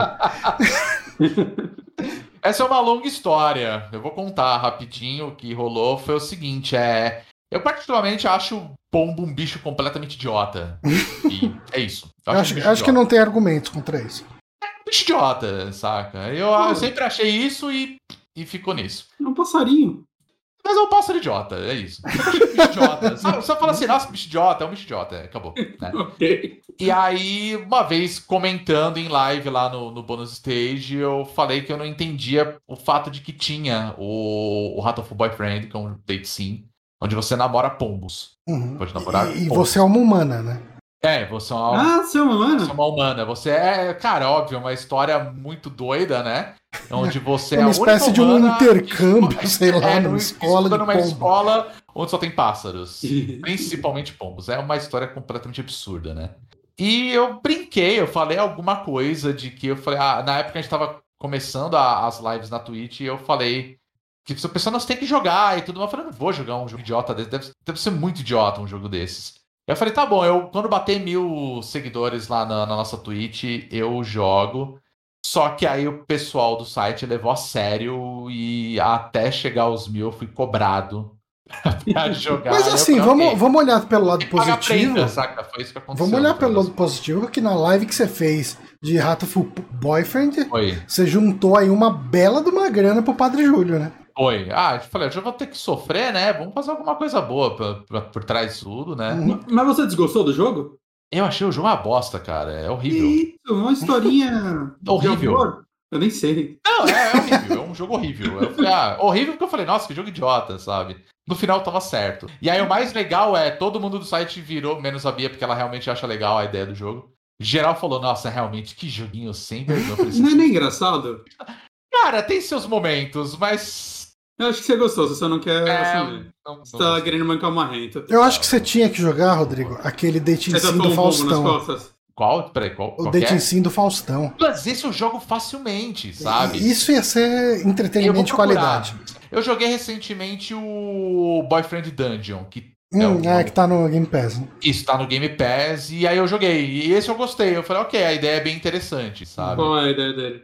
É, obviamente, uma história muito louca, né? onde você conhece pessoas que podem se transformar em armas, armas brancas. E aí você vai nas dungeons caçar monstros com pessoas que podem se transformar em espadas. Hum. E, e potencialmente podem ser seu namorado. Exato. Okay. Por que não? É Por Mas que assim, não? respondendo a pergunta do Yanekil, como vocês conseguem conciliar a enxurrada de jogo, Game Pass, filme, série, produzir conteúdo? A, a, a resposta é simples, a gente não consegue. É o assim, Hulk no Vingadores, né? É. Assim, eu queria para mim, tipo, assim, hoje em dia eu tô né, vivendo essa pandemia, né? Dá mais ou menos seis horas que é hora do trabalho. Eu basicamente tô livre a partir daí, né? Eu costumo uhum. dormir em volta da uma da manhã, uma e meia. Então eu, eu consumo coisas nesse, nesse tempo. Mas eu botei para mim, assim, né, daí eu tava conversando com o Antônio esses dias que a gente tá jogando Gears of War 2 juntos. A gente tá maratonando todos os jogos da franquia. Que, tipo, teve uma época da minha vida que eu, tipo, começava um jogo e tinha que jogar ele até o fim. Será que eu tenho que acabar todo jogo? Eu começo e eu não posso começar outro antes disso. E hoje em dia eu tenho menos tempo que naquela época. Mesmo vivendo numa pandemia, eu tenho menos tempo que naquela época. E eu tenho mim que assim, é, se eu não tô afim de jogar esse jogo hoje, eu não vou jogar ele hoje. E eu levo meses para terminar um jogo, e aí do nada eu termino oito jogos de uma vez porque eu vou jogando tudo aos poucos. Porque é o seguinte, eu, eu, tipo, meu tempo é limitado e eu não vou perder ele fazendo algo que eu não tô afim só porque tem que terminar antes de próximo. Então eu tô aqui jogando oito jogos ao mesmo tempo, cara. E, pô, eu tô. Tem final de semana que eu jogo Cyberpunk, aí eu volto, tô jogando Quake, tô jogando Splinter Cell 1. Eu vou revezando, cara. O que, o que me der na telha, eu abro e jogo e sem peso na consciência, cara. É, é assim que eu é, concilio. É, eu acho que a gente tem uma vantagem, é, acho que dá pra considerar assim, que uh, pelo, eu e o Bonatti, e o Rodrigo também, uh, pelo menos nesse momento, é, a gente não vive disso, a gente não vive de produção de conteúdo Exato. nesse Exato. momento. Então, assim, não, não dá pra gente se comprometer a ser os caras que nem Overloader, jogabilidade, Nautilus, os caras que precisa estar jogando tudo logo que sai, precisa ter uma opinião Se a sobre gente tudo, recebe, precisa a gente até faz uma força. A gente faz né? uma Você manda força, uma, sim. uma chave pra gente. Não, beleza. Recebi essa aqui, eu vou ter que analisar esse jogo. Uhum, Né? Mas, cara, é, acontece uma vez a cada tantos meses, então tô é. Então, é, eu tô um pouco. é, Eu tô bem sossegado no que eu tenho. Cara, essa semana eu joguei ah, e terminei, né? O Action Verde 1. Porque Uhum. eu ouvi o podcast lá, o Overloader, o Heitor falou mó bem do 2. Eu falei, Uhum. ah, cara, eu nunca terminei o 1. Eu tava jogando um no Xbox One, daí meu Xbox One fritou, eu nunca mais voltei pra ele. Eu falei, nossa, eu tenho, é verdade, eu tenho esse jogo aqui na Epic, né, que deram meses atrás. Joguei, cara, curti amarradão. Próximo saque, eu vou falar dele. Cara, é um jogo de, de sei lá, 3, 4 anos atrás, mas beleza. tipo. O pessoal que ouve nosso podcast não tá ouvindo nosso podcast pra saber as atualidades, o jogo mais recente. O pessoal que ouvir a nossa opinião e a nossa conversa sobre o que a gente estiver jogando assistindo. Cara, a gente fala de um filme de 1970 ali, tipo, e Falei de The Wire semana passada, saca? É. A série já não tá na boca do povo há 10 anos. Nunca é. esteve, né? que essa eu, eu tenho por mim assim talvez é, com a questão de produção de conteúdo eu tinha muito essa cabeça que assim você tem que produzir conteúdo você tem que Aham. estar antenado com tudo que tá rolando Uhum. e cara é humanamente impossível é humanamente impossível você Se pode você não conhecer vive disso ainda. é Cara, mesmo, cara, se você, é, se você pega isso, quem vive cara. disso, cara, você tem uma reda... Cara, vamos lembrar de Game Power. Vamos lembrar da Game Power, da revista lá da Game Power. Cara, tinha a Marjorie Bros, o Baby Betinho, aqueles reviewers mega Pode inventados e tal. é Porque eram pessoas que. Esse cara aqui, o Baby Betinho, ele é o especialista em jogos de luta. Então entrega os jogos de luta pro cara, o cara vai estudar, analisar, ele vai jogar e beleza, vai falar disso. Mas você tem vai uma redação. Uma análise de cinco parágrafos. é, então. é, acaba sendo. Mas sendo assim, isso. você tem, você tem pessoas pra dividir o trabalho pra para montar o conteúdo e pra subir ali, você ter naquele seu material de imprensa uma pauta que vai cobrir os lançamentos e tal. Cara, aqui assim, é eu e o Bonatti. E, e a gente vai jogar o que a gente quer, cara. E, e a gente vai falar que disso. essa foi a melhor opção que eu tive como É. vou falar como produtor de conteúdo Uhum, Porque é isso, cara. Chega um momento que você não vai curtir um jogo, uhum. né? E. Ah, vira um Pelo menos do trabalho, meu né? ponto de vista, assim, cara, você jogando algumas horas no jogo, você tem uma boa noção do que é o jogo, Uhum. né? E, e é claro que o ideal é você jogar um jogo inteiro, encontrar tudo pra você ter uma opinião. Mas às vezes você joga um jogo que se você jogar três horas dele e jogar 200, tua opinião vai ser a mesma, Eu, eu acho que sabe? 80% dos open world hoje em dia é isso. É isso, sabe? Eu E acho, que, eu, acho que se você jogar, eu acho que se você jogar 80 horas de um open world ao invés de 3, sua análise de 80 horas vai ser mais negativa. Exato. É bem possível que isso aconteça, sabe? E eu botei na minha cabeça o seguinte: que chegou um momento que eu falei assim, tudo bem, é, como né, a gente estava comentando, eu não vivo disso, né? É, eu falo que é um hobby, né? Mas eu gosto de produzir conteúdo, de gravar podcast, fazer live e por aí vai. Mas é impossível você conseguir acompanhar tudo que tá rolando. É. Não tem jeito, cara. E E aí é aquele negócio, vai ter coisas que você vai falar, vai querer comentar a respeito. Tipo, eu adoro cultura pop em geral. Uhum. uhum, Mas assim, tem série que você não vai assistir. Tem série que não vai te interessar. E vai ter série que você vai assistir e vai ficar maluco e vai falar que, cara, melhor, uma das melhores que você já assistiu e por aí virar vai. aqueles canais que analisam todas as séries da Netflix, tá ligado? Tipo, sai Não três dá. por dia, não tem, não tem Não dá, como. não dá. Você vai ter. E assim, hoje em dia essas séries elas são construídas já baseada no gosto das pessoas. Então já fazem pra ter duas, três, quatro temporadas. Então assim, é, é difícil. E claro, dá pra você acompanhar muita coisa, né? Mas, Mas acho que você tem que saber filtrar e aquele negócio. É... Recentemente eu botei na minha cabeça que assim, eu vou jogar as coisas que eu tô afim de jogar. Aham. É, Sabe? é, eu acho Porque, que assim, no acaba sendo um contas- consenso mesmo aqui, né? Tipo, na, 100%. na- na gente de, de produtor de conteúdo freestyle. É, porque assim, às vezes você pode até falar assim, puta cara, tem esse jogo que vai sair daqui em breve, vou entrar em contato com o pessoal e tal. Cara, envolve muitas coisas ali, sabe? Uhum. Vai depender se o cara quer que você tenha uma audiência X ou Y. Vai depender se o cara tem disponibilidade de estar tá te liberando um jogo, né? Então tem, tem muitas coisas na hora que você vai produzir um conteúdo. E, cara, a gente percebeu que, assim, mesmo que você jogue um jogo de 3, 4, 5 anos atrás e você tá comentando, as pessoas elas querem saber o que você está jogando, o que você está assistindo. Sim. Sabe? Então você, você tem um público no final das contas. Não, é, minha opinião sobre isso é, tipo, até eu como, tanto como, como consumidor e como, tipo, analisando uhum. o que a gente faz, uhum. né? E acho que isso vale para nós três, né? Que acho que sim, sim. a gente tem, produz conteúdos, né, tipo, semelhantes, né, nesse uhum. sentido. É o seguinte, cara, é, eu acho que o, o, produto do Super Amigos, por exemplo, é o Eu Johnny, saca? Não é uhum. é o, exatamente Exato, o que a gente analisa. É. Porque a gente não é uma revista, a gente não é um site é, de imprensa, a gente não é nada disso. É, o produto é eu e o Johnny. Uhum. É, o que a galera quer, então, ver quando eles estão aqui é, tipo, o que a gente gosta de falar, né? O que a gente fala bem, o que a gente gosta, é, é, nossas opiniões. A gente só vai dar nossa opinião bem se a gente falar sobre algo que a gente tem interesse. Mesmo for uma opinião negativa, saca? Tipo, a gente fez o review sobre 3 Sexta-feira 13 que a gente não gostou. A gente já conhecia os filmes, a gente já sabia que ia ser ruim. Eu tenho interesse de falar desses filmes assim. Eu tenho interesse. Uhum. Saca? É, da, da, sua opinião, você querer analisar algo não é necessariamente você querer analisar algo positivo. Mas é, não, é, é que você seguinte, quer falar bem daquilo. Né? Se, se, eu começar é a cobrar um monte de coisa que eu uhum. não tenho interesse só porque isso é necessário, porque, uhum. ah, não, é, precisa disso para crescer, eu tenho certeza que a maioria das pessoas que seguem a gente vai dropar, assim, não vai querer ouvir. Sabe? É a mesma coisa, eu vou ouvir o Overloader, eu não quero ouvir o Rick Sampaio analisar o novo Call of Duty. Saca? Ao menos que ele queira analisar o novo Call of Duty para fazer alguma análise dele pessoal sobre né, os pontos de vista que ele costuma ter dos jogos. E, saca? Ao menos que seja algo que parta dele para falar disso. Eu não quero que alguém chegue pro Henrique e fale: Ó, oh, Kid Call of Duty, você tem que entregar essa análise vou cagar pra análise dele, que vai ser uma análise qualquer merda. Uhum. Saca? Porque Tendo a galera que, que faz, né, que é da assessoria e tudo mais, já existe uma chance do cara não mandar esse jogo para eles. Exato, exato, exato. Sabe? Porque ele já tem uma noção de qual é o produtor de conteúdo que fala de tal coisa, que tem um público disso. É, dentro do bônus stage a gente tem uma brincadeira que acabou virando por conta dos nossos ouvintes, uma galera que acompanha a gente, que a gente chama de bônus stage não indica.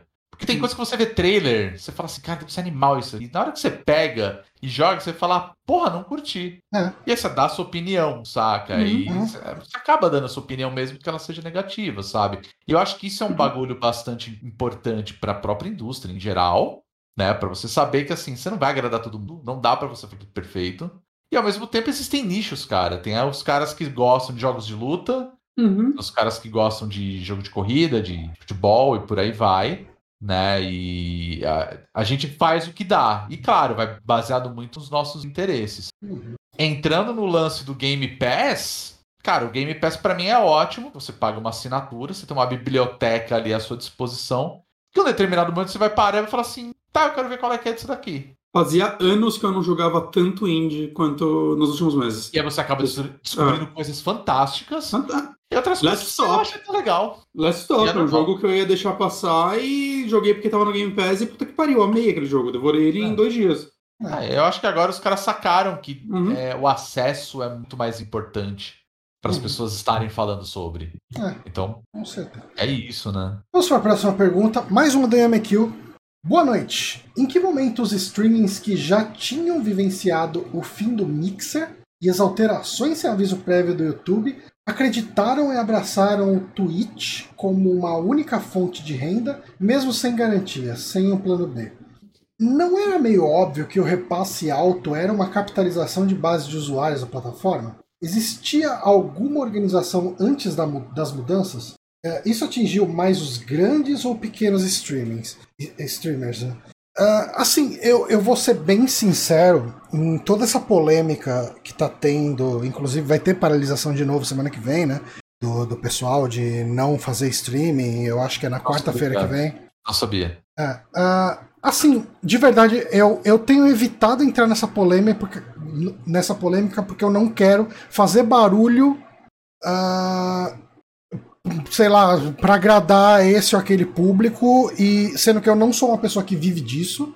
E ao mesmo tempo eu não vou ser o idiota que fala, oh, vai arrumar um emprego, trouxão, sabe? Tipo, porque isso não, não, não, não ajuda ninguém de nenhum lado. Nada, nada, sabe? nada. Tipo, Uh, então, assim, eu não tenho me pronunciado, não tenho me envolvido em. Eu, eu tenho fugido de treta no geral, né? De internet.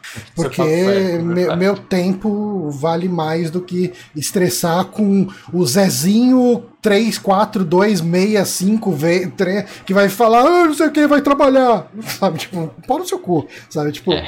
Mas, mas assim, cara, eu, eu entendo assim. Uh, pessoas estão. Uh, pessoas que, que tiram dessa. Da, do, do Twitch, de streaming, de produção de conteúdo de maneira geral, um sustento numa época que está rolando uma pandemia e um índice de desemprego recorde, uh, de repente ela é afetada por uma mudança de política que, que ela não estava. Ela não tinha controle disso. Ok? Tem uhum. toda uma questão que você pode falar, ah, mas a pessoa não poderia ter é, é, botado todas as fichas dela nisso numa plataforma que ela não controla e tal, e, e ok. Só que assim, mas assim, ao mesmo tempo, não é porque ela botou todas as fichas dela e ela tá sendo prejudicada que ela não pode reclamar e de repente tentar mudar o jogo e fazer o que tá no alcance dela para de repente pressionar o cara pro cara talvez rever a posição dele e falar, tá, eu acho que eu consigo chegar na metade do caminho, nem, nem aí, nem aqui, de repente eu mudo aqui a comissão, eu faço alguma coisa. Então, isso não vai acontecer se, se todo mundo ficar quieto. Então eu acho que fazer a demanda é completamente justo, sabe? Eu não vou chamar o cara de vagabundo que o cara tá vivendo de stream. Cara, porque eu, eu, não, eu não xingo um ator da Globo de vagabundo porque ele tá vivendo de atuar. Ah, vai, vai arrumar um emprego no banco, sabe? Tipo, não, não, é assim, cara. Tipo, é, entretenimento também é uma área uh, que a gente consome, que dá dinheiro para muita gente, inclusive lá pro Jeff Bezos. E, e, eu acho que nada mais justo do que quem tá do outro lado, de repente, tentar mudar o jogo e conseguir uma condição de trabalho melhor. É, eu, eu acho muito louco, inclusive, que assim, a gente já, já vive. Se no Brasil, a gente vive num lugar que, tipo, não tem emprego para todo mundo, saca? Não existe. Eu, a gente não tem mercado que absorva todas as pessoas aqui, né? A gente tá vendo uma merda, economia cagada e tudo mais. Se existe uma plataforma que ajuda pessoas, mano, uhum para de ser o idiota que fica reclamando que essas pessoas ganham dinheiro de alguma forma. É. Saca? Isso, é, isso é, é, estúpido, é estúpido, cara. Isso é. Normalmente a gente que tem inveja, né? Porque odeia o próprio emprego e. e Todo mundo ganha, precisa odiar o emprego, né? É, então, sei lá, cara, porque, mano, não, não faz sentido, assim, é. Porra, vira um pouco a ficha, aceita que, tipo, isso é uma fonte de renda. Isso, saca? Puta que pariu, sai dos anos 30. Uhum. Puta que pariu, saca? Então, eu já acho estúpido isso, né? Eu concordo com o Johnny que, cara, eu, eu não sei 100% onde me posicionar nisso, no sentido de. É, acho que todo mundo previa que eventualmente isso ia mudar porque os números não batiam. Uhum. Né? Literalmente, se você tinha um canal de YouTube e você dava o sub para você mesmo todos os meses. É, do Twitch. E se você dava o sub para você mesmo todos os meses, pagando um ano de, de Prime, né, que é 89 reais, você ganhava, tipo, o dobro do que você gastou. Saca? Essa conta não faz sentido. Né? Então, é, tipo, todo mundo já esperava que eventualmente isso ia mudar. É, eu acho que ninguém esperava que fosse ser tão do nada e que o baque ia ser tão grande. Né? Uma, uma coisa que ele perguntou aqui é sobre quem se afetou mais com essas mudanças. Pelo que eu já vi gente falando, inclusive o povo de jogabilidade, quem mais se fudeu foram os médios. É. Né? Os pequenos, eles se dão bem porque... Porque é... vê lucro? Não, e porque, tipo, cara, por exemplo, com certeza tem muita gente que vai assistir canais tipo nosso e tipo. Gente, eu vou só pegar mais algo e já volto, tá? Rapidinho. Okay. Porra, eu gosto deles, mas porra, 22 reais pra dar um sub é muito. E, mas 7 conto a pessoa vai lá e dá. Sim. Saca? Então é ok. E o grande, ele já tem tanta gente, ele já tá querendo. O grande, normalmente, ele tá naquele estágio que ele só cresce por existir, né? Tipo, todo vídeo dele vai ter novos subs, todo vídeo dele vai ter novos inscritos, né? Isso já vira um negócio mais orgânico, ele se dá bem. É, ele talvez ele tenha um baque no começo, mas é tanta gente que talvez mais gente doem para ele, então ele vai ficar elas por elas ou até ganhar mais. Agora o médio se fode muito.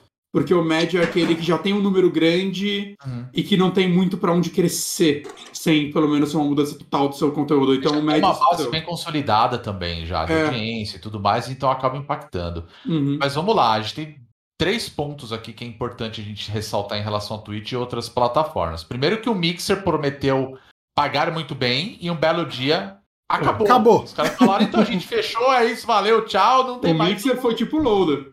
Foi isso é mesmo. Loading, né? É loading. Foi exatamente isso. prometeu muito. Eu não sei dizer para vocês como que era para a galera que migrou pro Mixer na época, mas deu no que deu.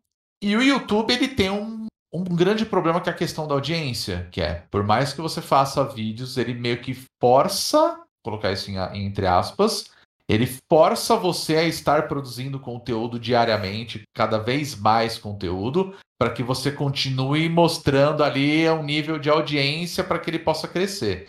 É... Já gravei podcast com uma pessoa que falou: pô, fiquei três dias sem gravar, subir vídeo no meu canal e a minha audiência despencou. Uhum. Porque não aparecia ali, né, nos relacionados. O YouTube pessoas. eu acho muito escroto, assim. Então era muito escroto, né? E como ele muda as regras o tempo todo. Exato, de repente ele muda a regra amanhã, agora não é mais assim, você tem que fazer assado. E, e não existe suporte, saca? Você, tipo, você vê youtuber grande falando, mano, eu não consigo falar com ninguém lá dentro. Pois é, é complicado. E a Twitch acabou se tornando uma plataforma bastante conhecida, né? Não apenas pela questão do financeira, mas porque a audiência da Twitch é muito grande. Acabou virando uma plataforma para lives. O uhum. YouTube tentou fazer isso com o gaming, não deu certo. Uhum. As pessoas continuaram preferindo a Twitch como sistema, etc. Eu é até estranho quando eu vejo que alguém tá ao vivo no YouTube hoje em dia. Então, sabe, assim, tem gente que usa ainda, que eu acho super é. válido, para falar uhum. a verdade, uhum. porque é aquele negócio, você acabou criando uma audiência. Eu ali. acho que foi a, a época que a gente fazia streaming no YouTube, eu acho que era a época que a gente mais ganhava dinheiro, ou pelo menos o dinheiro vinha sempre. Uhum. Porque a gente recebe uns dinheirinhos legais do Twitch de tempos em tempos, só que a gente nunca sabe quando vai ver. Uhum. O foda do YouTube é o seguinte: todo mundo tem uma uso do YouTube. Seja para ver vídeo, para ver tutorial, para ouvir uhum. música. Você quer ver um programa de. Programa, entre aspas, de televisão, porque está no YouTube. Mas você acessa o YouTube. Hoje em dia a Twitch virou um nicho muito específico, principalmente pra galera que gosta de, de jogos, né? Porque uhum. é disparado. Né? E hoje em dia está começando a aparecer novos conteúdos dentro da Twitch. Eu vejo muita gente gravando podcast. Sim. Né? Então acabou se tornando bastante uma, uma plataforma para esse tipo de conteúdo. Eu conheço uns músicos que fazem lives também, tocando pois é. cover uhum. e tal, é interessante. Pô, se eu não me engano, acho que foi o Criolo que fez live. Fez umas rádio, né? Era tipo uma rádio. Cara, fantástico, assim, uhum. sabe? Durante a tarde o cara abria a live e ficava meu, tocando música lá. Tá. E fantástico, sabe? O cara fazendo uma puta seleção fantástica de músicas ali que você fica. Você fica e a gente teve um outro fenômeno recente que são as lives da CPI, né? Pois é, tem gente falando muito de política. Pô, a gente tem o Luigi, a gente tem o gamer de esquerda. Ah, Ray Galvão, o... Ray Galvão, Ray Galvão. É, então é, tem, tem uma galera, galera, sabe? E você acaba acompanhando esse tipo de coisa por causa da Twitch, uhum. né? Uhum. Eu acho que o lance do repasse que rolou, eu acho que, assim, dando a minha opinião, eu, eu tento me posicionar Principalmente porque eu sou um usuário da plataforma, eu produzo conteúdo dentro da plataforma. Uhum. Não é meu ganha-pão, né? A Twitch, assim, para você ganhar uma grana legal ali todo mês, você falar, pô, isso aqui pode ser o meu salário. É, você cara, tem que fazer umas 12 horas por dia de live ter... todos os não, dias. Não, não né? só isso, você precisa ter audiência e o mais importante, você tem que ter uma fanbase. Ah. Infelizmente no Brasil a gente tem um problema muito sério que é aquela questão de tipping, né? De gorjeta que a gente fala. É. E por isso que dá certo lá fora para muita gente, porque lá os caras têm esse costume de tipo, porra. Gostei do seu trabalho, toma esse dinheiro. Tá aqui uhum. essa grana, né? Então tem um monte de plataforma ali, um Coffee da vida, uhum. sabe? Então tem muitas coisas. Aqui no Brasil não. Porque pra gente, culturalmente, é se é de graça, eu consumo. Se eu uhum. tiver, esquece. É, é, é. Uhum. Cara, a gente, então é no começo do site, a gente teve um ouvinte que ele ficou putaço com a gente no nível de sair atacando outros ouvintes, porque a gente tava com uma campanha no Patreon, sabe? Tipo. Sabe? E assim, é. o mais louco, ele não é obrigado a pagar. Não. Exato. Não, Saca? Não. Ele tem todo esse conteúdo gratuito, né? Uhum. Você Patreon... ajuda financeiramente porque você quer ajudar financeiramente. É basicamente... Demorou pra gente entender o que é o Patreon aqui, né? É. Pra caramba. É. E assim, quem abraçou essas oportunidades na época se deram muito bem, uhum. né? Principalmente alguns outros produtores de conteúdo aí, que deu muito certo, né? Só que hoje você tem a, a a, pegada da Twitch é assim, cara, preciso criar um Patreon, eu não preciso ter um cartão de crédito internacional, uma conta no Catarse, não. Cara, eu já tenho minha conta ali na Twitch, só vinculo meu cartão de crédito ou alguma outra forma de pagamento e pá, acabou, consigo uhum. colaborar. O problema é, se você paga por uma inscrição, que na época era R$22,90, e agora você paga 7,90. 7,90, É. a grande maioria não vai falar, putz, legal, vou apoiar três pessoas. Eu vou continuar apoiando a mesma pessoa que eu já Ah. apoio, Agora eu gasto menos. e agora eu gasto E a menos. pessoa não tá errada por isso. Ela não está errada. Uhum. Mas o que eu quero dizer é: existe essa cultura de que se eu posso pagar menos, eu vou continuar pagando menos. Uhum. As pessoas não querem pagar mais. Como você falou, elas não, não estão erradas. O problema é o repasse financeiro da plataforma. Sim. Se os caras estão recebendo menos, eles vão te passar menos.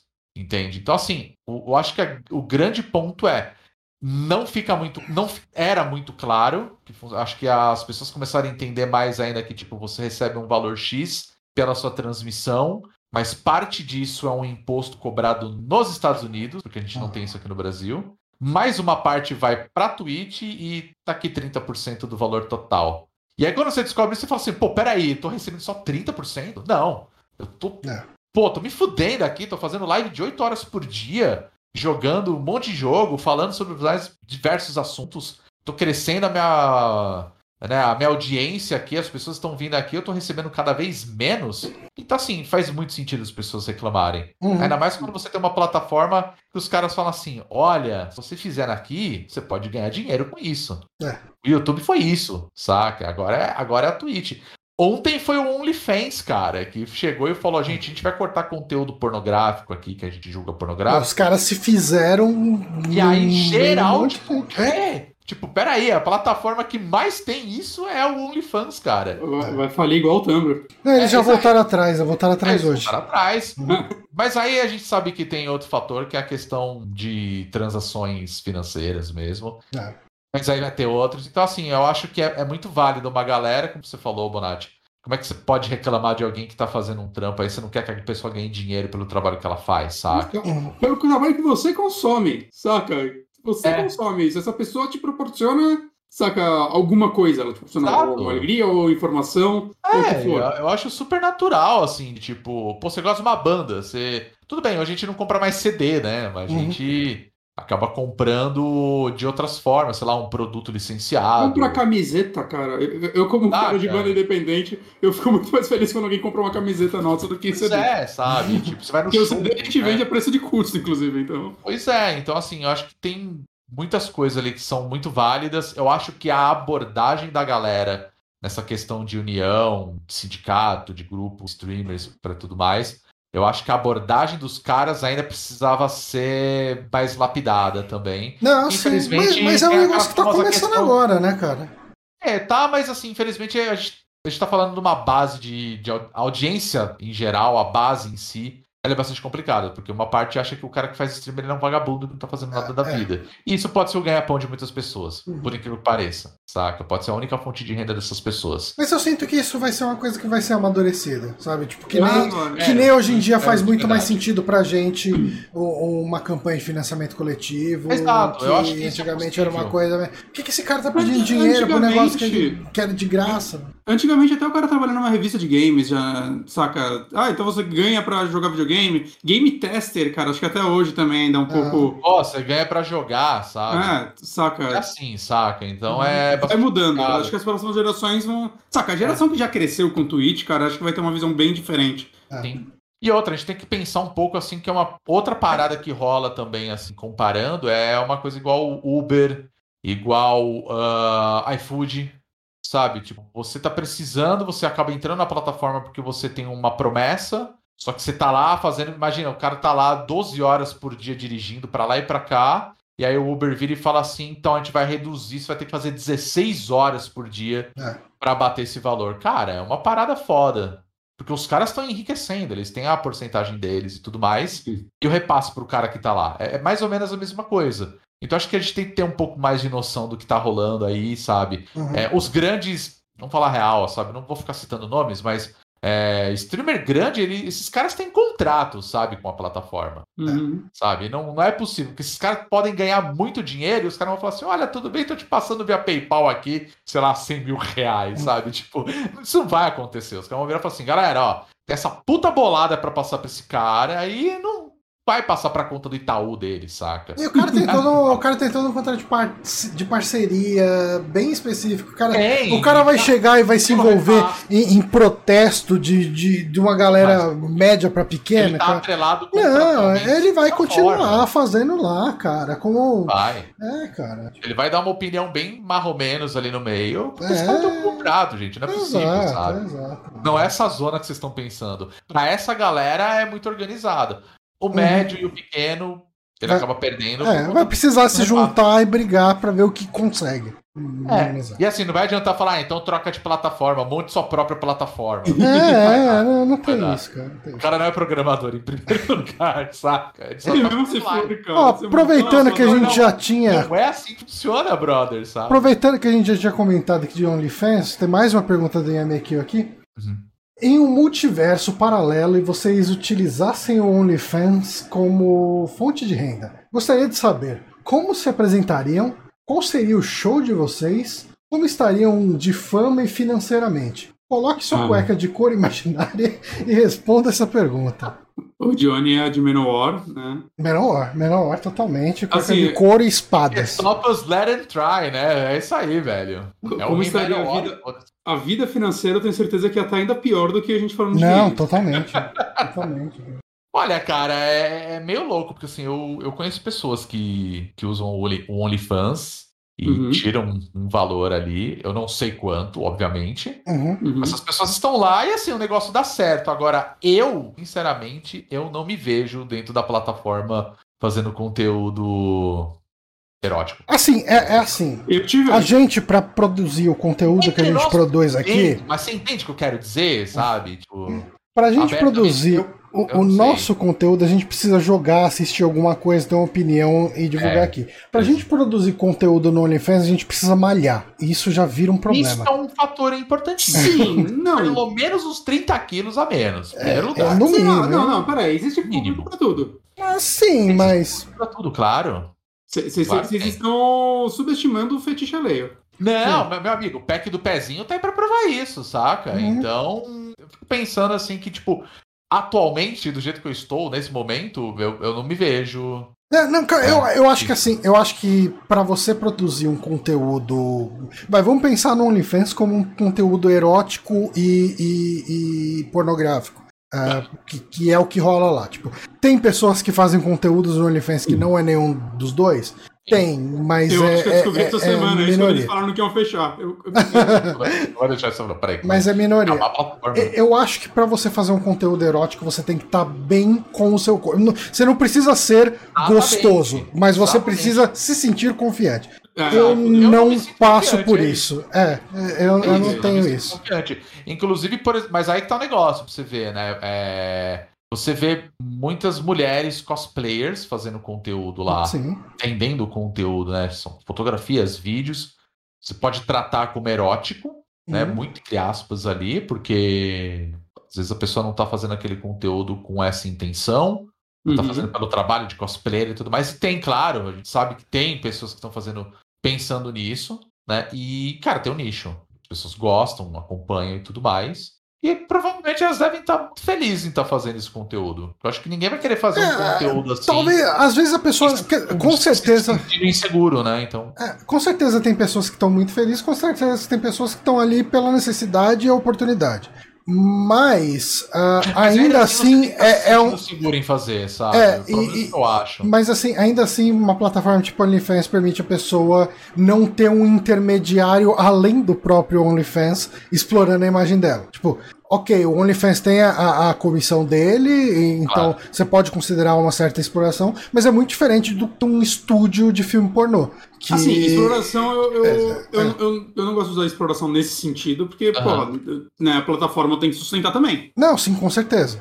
É que também tem um detalhe que é bastante importante, até quando a gente fala de sex work. Uhum. né? Em primeiro lugar, assim, a partir do momento que você está entrando numa plataforma, por exemplo, como o OnlyFans, deve ter alguma ali, alguma cláusula ali naquele contratinho. Você geralmente Hum. aperta o botão, declaro que eu li tudo e foda-se. Uhum. É, falando que assim, olha só, você, você está topando colocar essas suas informações, das suas fotos e tudo mais dentro da plataforma. Isso daqui é seu, porém uma parte É, não, não, é que é, é completamente, é, é completamente nossa. aceitável, e é isso. E é isso, né? Uhum. Eu acho que a partir do momento que a pessoa clica lá no declaro que li tudo, né, Uhum. os negócios lá e aceito, ela tem que saber disso. Uhum, E é uhum. bem complicado de uma indústria pornográfica, onde os caras estão lá filmando, né, o... diversas pessoas. Não, as minas sem. vezes- Cara, a situação que a mina se entope de droga pra conseguir fazer uma cena, porque. Exato, não, é- é uma Porra, situação, cara, é- é terrível. Netflix que fala disso muito bons. Uhum, Acho que é o Hot Girls Wanted fala muito disso, é é. um documentário bem interessante. Uhum. E aí você vê que às vezes a pessoa entra porque ela tá precisando, aí tem um intermediário, que é o cara que força a pessoa a fazer aquele tipo de conteúdo, e às vezes a pessoa não está confortável, não Uhum. está segura de estar fazendo aquilo, envolve a violência, Sim. né? E, e aí faz aquilo e para né, para a pessoa acaba se tornando uma coisa extremamente desagradável. Uhum. E às vezes vai ganhar, sei lá, 500 dólares. É. saca? Enquanto a empresa, pô, você pega um, sei lá, um Pornhub da vida, cara, esse cara tá ganhando de rios de dinheiro. É, rios de sim, dinheiro. cara. Imagina, E a fa- mó- mó imagina a que ninguém fazenda de servidores do Pornhub, É, cara. Isso é um negócio ridículo. E é mó máfia que ninguém Pornhub sabe exatamente quem é, né? É, e o Pornhub teve um problema. é, eu acho que eu não me lembro quando que foi isso, que era o seguinte: antigamente acho que você poderia é, subir qualquer conteúdo na Hum. plataforma, né? Estamos falando de uma plataforma de conteúdo pornográfico. E, cara, o que mais tinha é o que a gente conhece como vídeos amadores, os amateurs. Uhum. Que é basicamente um cara transando com uma mulher, o cara pega e filma e publica lá. Sem consentimento, sem a autorização, né? Às vezes em situações Sim. extremamente desagradáveis, Uhum. violentas. E aí aquilo tava subindo na plataforma. Pô, a plataforma tá ganhando dinheiro com exibição, com propaganda, com tudo mais, com uma exposição não autorizada numa pessoa. E aí, Uhum. pelo, se eu não me engano, acho que é o Pornhub, tá? Posso estar falando besteira. Que agora acho que você, eles só aceitam conteúdo de perfis verificados. Uhum. As pessoas têm que É, provar que é ela que está. É, normalmente a pessoa vai tirar. O centésimo processo, né? Provavelmente, né? Que É, eles é. fizeram de legal, com certeza. Aí tem tudo isso pra dar uma amenizada, cara. Mas ainda assim é, um- é um negócio complicado, porque você Uhum. tem lá a, a atriz que tá por trás de uma produtora, e aquela produtora vai pegar aquele conteúdo e vai colocar lá, vai ter milhões e milhões de, de visualizações. E a produtora vai ganhar dinheiro e eu duvido que vai ter uma porcentagem falando, ó, você fez o vídeo, todo o valor aqui, sei lá, 50% é teu. Duvido isso vai- Ah, A não ser que for uma atriz. Cara, é, cara, você é, vai ter a atriz, você vai ter o agente da atriz, você vai O ter a produtora, daí vai ter diretor, vai ter. Cara, a mina vai ficar. A mina que se fudeu literalmente vai ter uma parcelinha ridícula ali no final das contas, cara. E daí no, no OnlyFans você corta um monte de middleman, a mina gerencia o conteúdo que ela faz, ela produz quando ela quiser. É, é lógico que é mais. A, a gente não pode ser inocente, porque você vai ter questões de algoritmo que a gente tava falando agora há pouco de Twitch. Então, você tem que estar sempre produzindo conteúdo, sempre publicando para continuar interessante. É Então, isso, ainda existe uma pressão de plataforma do mesmo jeito, mas você corta o middleman aí, né? Tipo, você só. O seu middleman é a plataforma. Então. Mas Eu acho enfim. que ela é a- bastante a- a- interessante pra isso, né? O OnlyFans, mas. Ma- Mas não pra ver João, Rodrigo e Bonatti de cuequinha de couro transando. Não. eu acho que vocês estão subestimando. Não, não, eu, eu, eu, eu sei, eu sei que existe um bico para nós, com certeza. Talvez a gente estaria ganhando dinheiro. Uhum. O Twitter, o Twitter me fez perceber isso, cara. É, O mas Twitter assim, já, é- já- chegaram alguns rapazes em mim e tal. Falei, ah, então, cara, tipo, não tenho. É, Sou casado, sou hétero, desculpa e tal. mas acontece, cara. Não, mas Normal, você tá. vou ser mal educado com o cara. Eu falei, não, não, você tá desculpa, se expondo, né, na- dentro dessa plataforma, né, de uma rede social, Uhum. você tá se expondo de, de uma certa forma. Você, Mas é você, sente uma massagenzinha no ego, né? Ah, porra, Sente, o cara me achou bonito, sente. o cara me achou bonito. Claro porra, legal. Tem, tem alguma coisa aqui que eu não tava vendo. E eu ainda digo, ainda vou mais longe, cara. Infelizmente, eu sou hétero. Saca? Porque eu poderia tá, estar, ter aproveitado muito mais. É, tinha o dobro das possibilidades. É, exatamente. Uhum. Né? Então, é, é, isso. Mas acho que aí entra naquele ponto, né? Você tem que estar tá se sentindo seguro de estar tá fazendo aquilo. Exato. Sim, esse é um ponto importante. É. Então vamos para a próxima pergunta. A gente tem 15 minutos de podcast. A gente fez 5 perguntas. Fez, tipo, meia dúzia de perguntas. É, agora é guru do Gugu, hein? Vamos lá, vamos tentar ser direto para ir avançando o máximo que der. Tá. Uh, caminhamos lentamente para mais um final de ano e mais uma versão de Skyrim foi anunciada. Qual jogo vocês jogaram repetidas vezes em consoles barra gerações diferentes e gostariam que fosse relançado da exaustão como esse jovem clássico da Bethesda? Cara, é, o Diego Matias, nosso queridíssimo Diego, mandou eu dou, eu, eu dou uma resposta aqui, sim. Cada um escolhe um jogo e fala, tá, pra gente sim. não tomar muito tempo. Debate pronto, Silent Hill, cara. A gente vai fazer um podcast em outubro. Meu. a gente vai fazer um podcast ah, é. sobre Silent Hill em outubro. E a única forma de ter. Tem duas formas de jogar ele. É, no PlayStation, uh, ou emulador de PlayStation, né? Ou PlayStation, PlayStation. Uh, o emulador, entre aspas, de PlayStation no Play 3 né, que é a, retrocompatibilidade do Play 3. Ele não saiu para mais nada e ele é um jogo importantíssimo, cara. Tipo, é um jogo que ficou esquecido numa plataforma lá atrás, cara. E, tipo, e depois do Play 3 parou de ter retrocompatibilidade com o Play 1. Então, Sim. cara, você hoje você só consegue jogar eh, pirata. Você consegue jogar o 2 e o 3 no Xbox, mas é aquelas versões horrorosas. Uhum. Né? textura, e textura de dente no olho, só para deixar mais é. terrorizador. E o 4 no, no GOG, né? Do nada saiu o 4 lá. É. Uhum. é assim, eu, eu, sou da opinião, né? Que, que, que, eu não sei, eu vi, eu vi, muita gente reclamando do Skyrim sendo relançado de novo. Eu sou da opinião que eu gostaria que todo jogo fosse relançado em toda geração, porque é um cu. Né? No caso, tipo, Silent Hill, cara, porra, que merda, saca? É... Enquanto, porra, uma das coisas que eu mais tô gostando do Xbox é o quanto de jogo. Tipo, eu tenho basicamente quatro videogames em um. Não tá 100% da biblioteca dos dois primeiros, né? Mesmo se você tiver físico, alguns jogos não vão rodar, mas, porra, é excelente você ter Sim. acesso a tanta coisa, assim.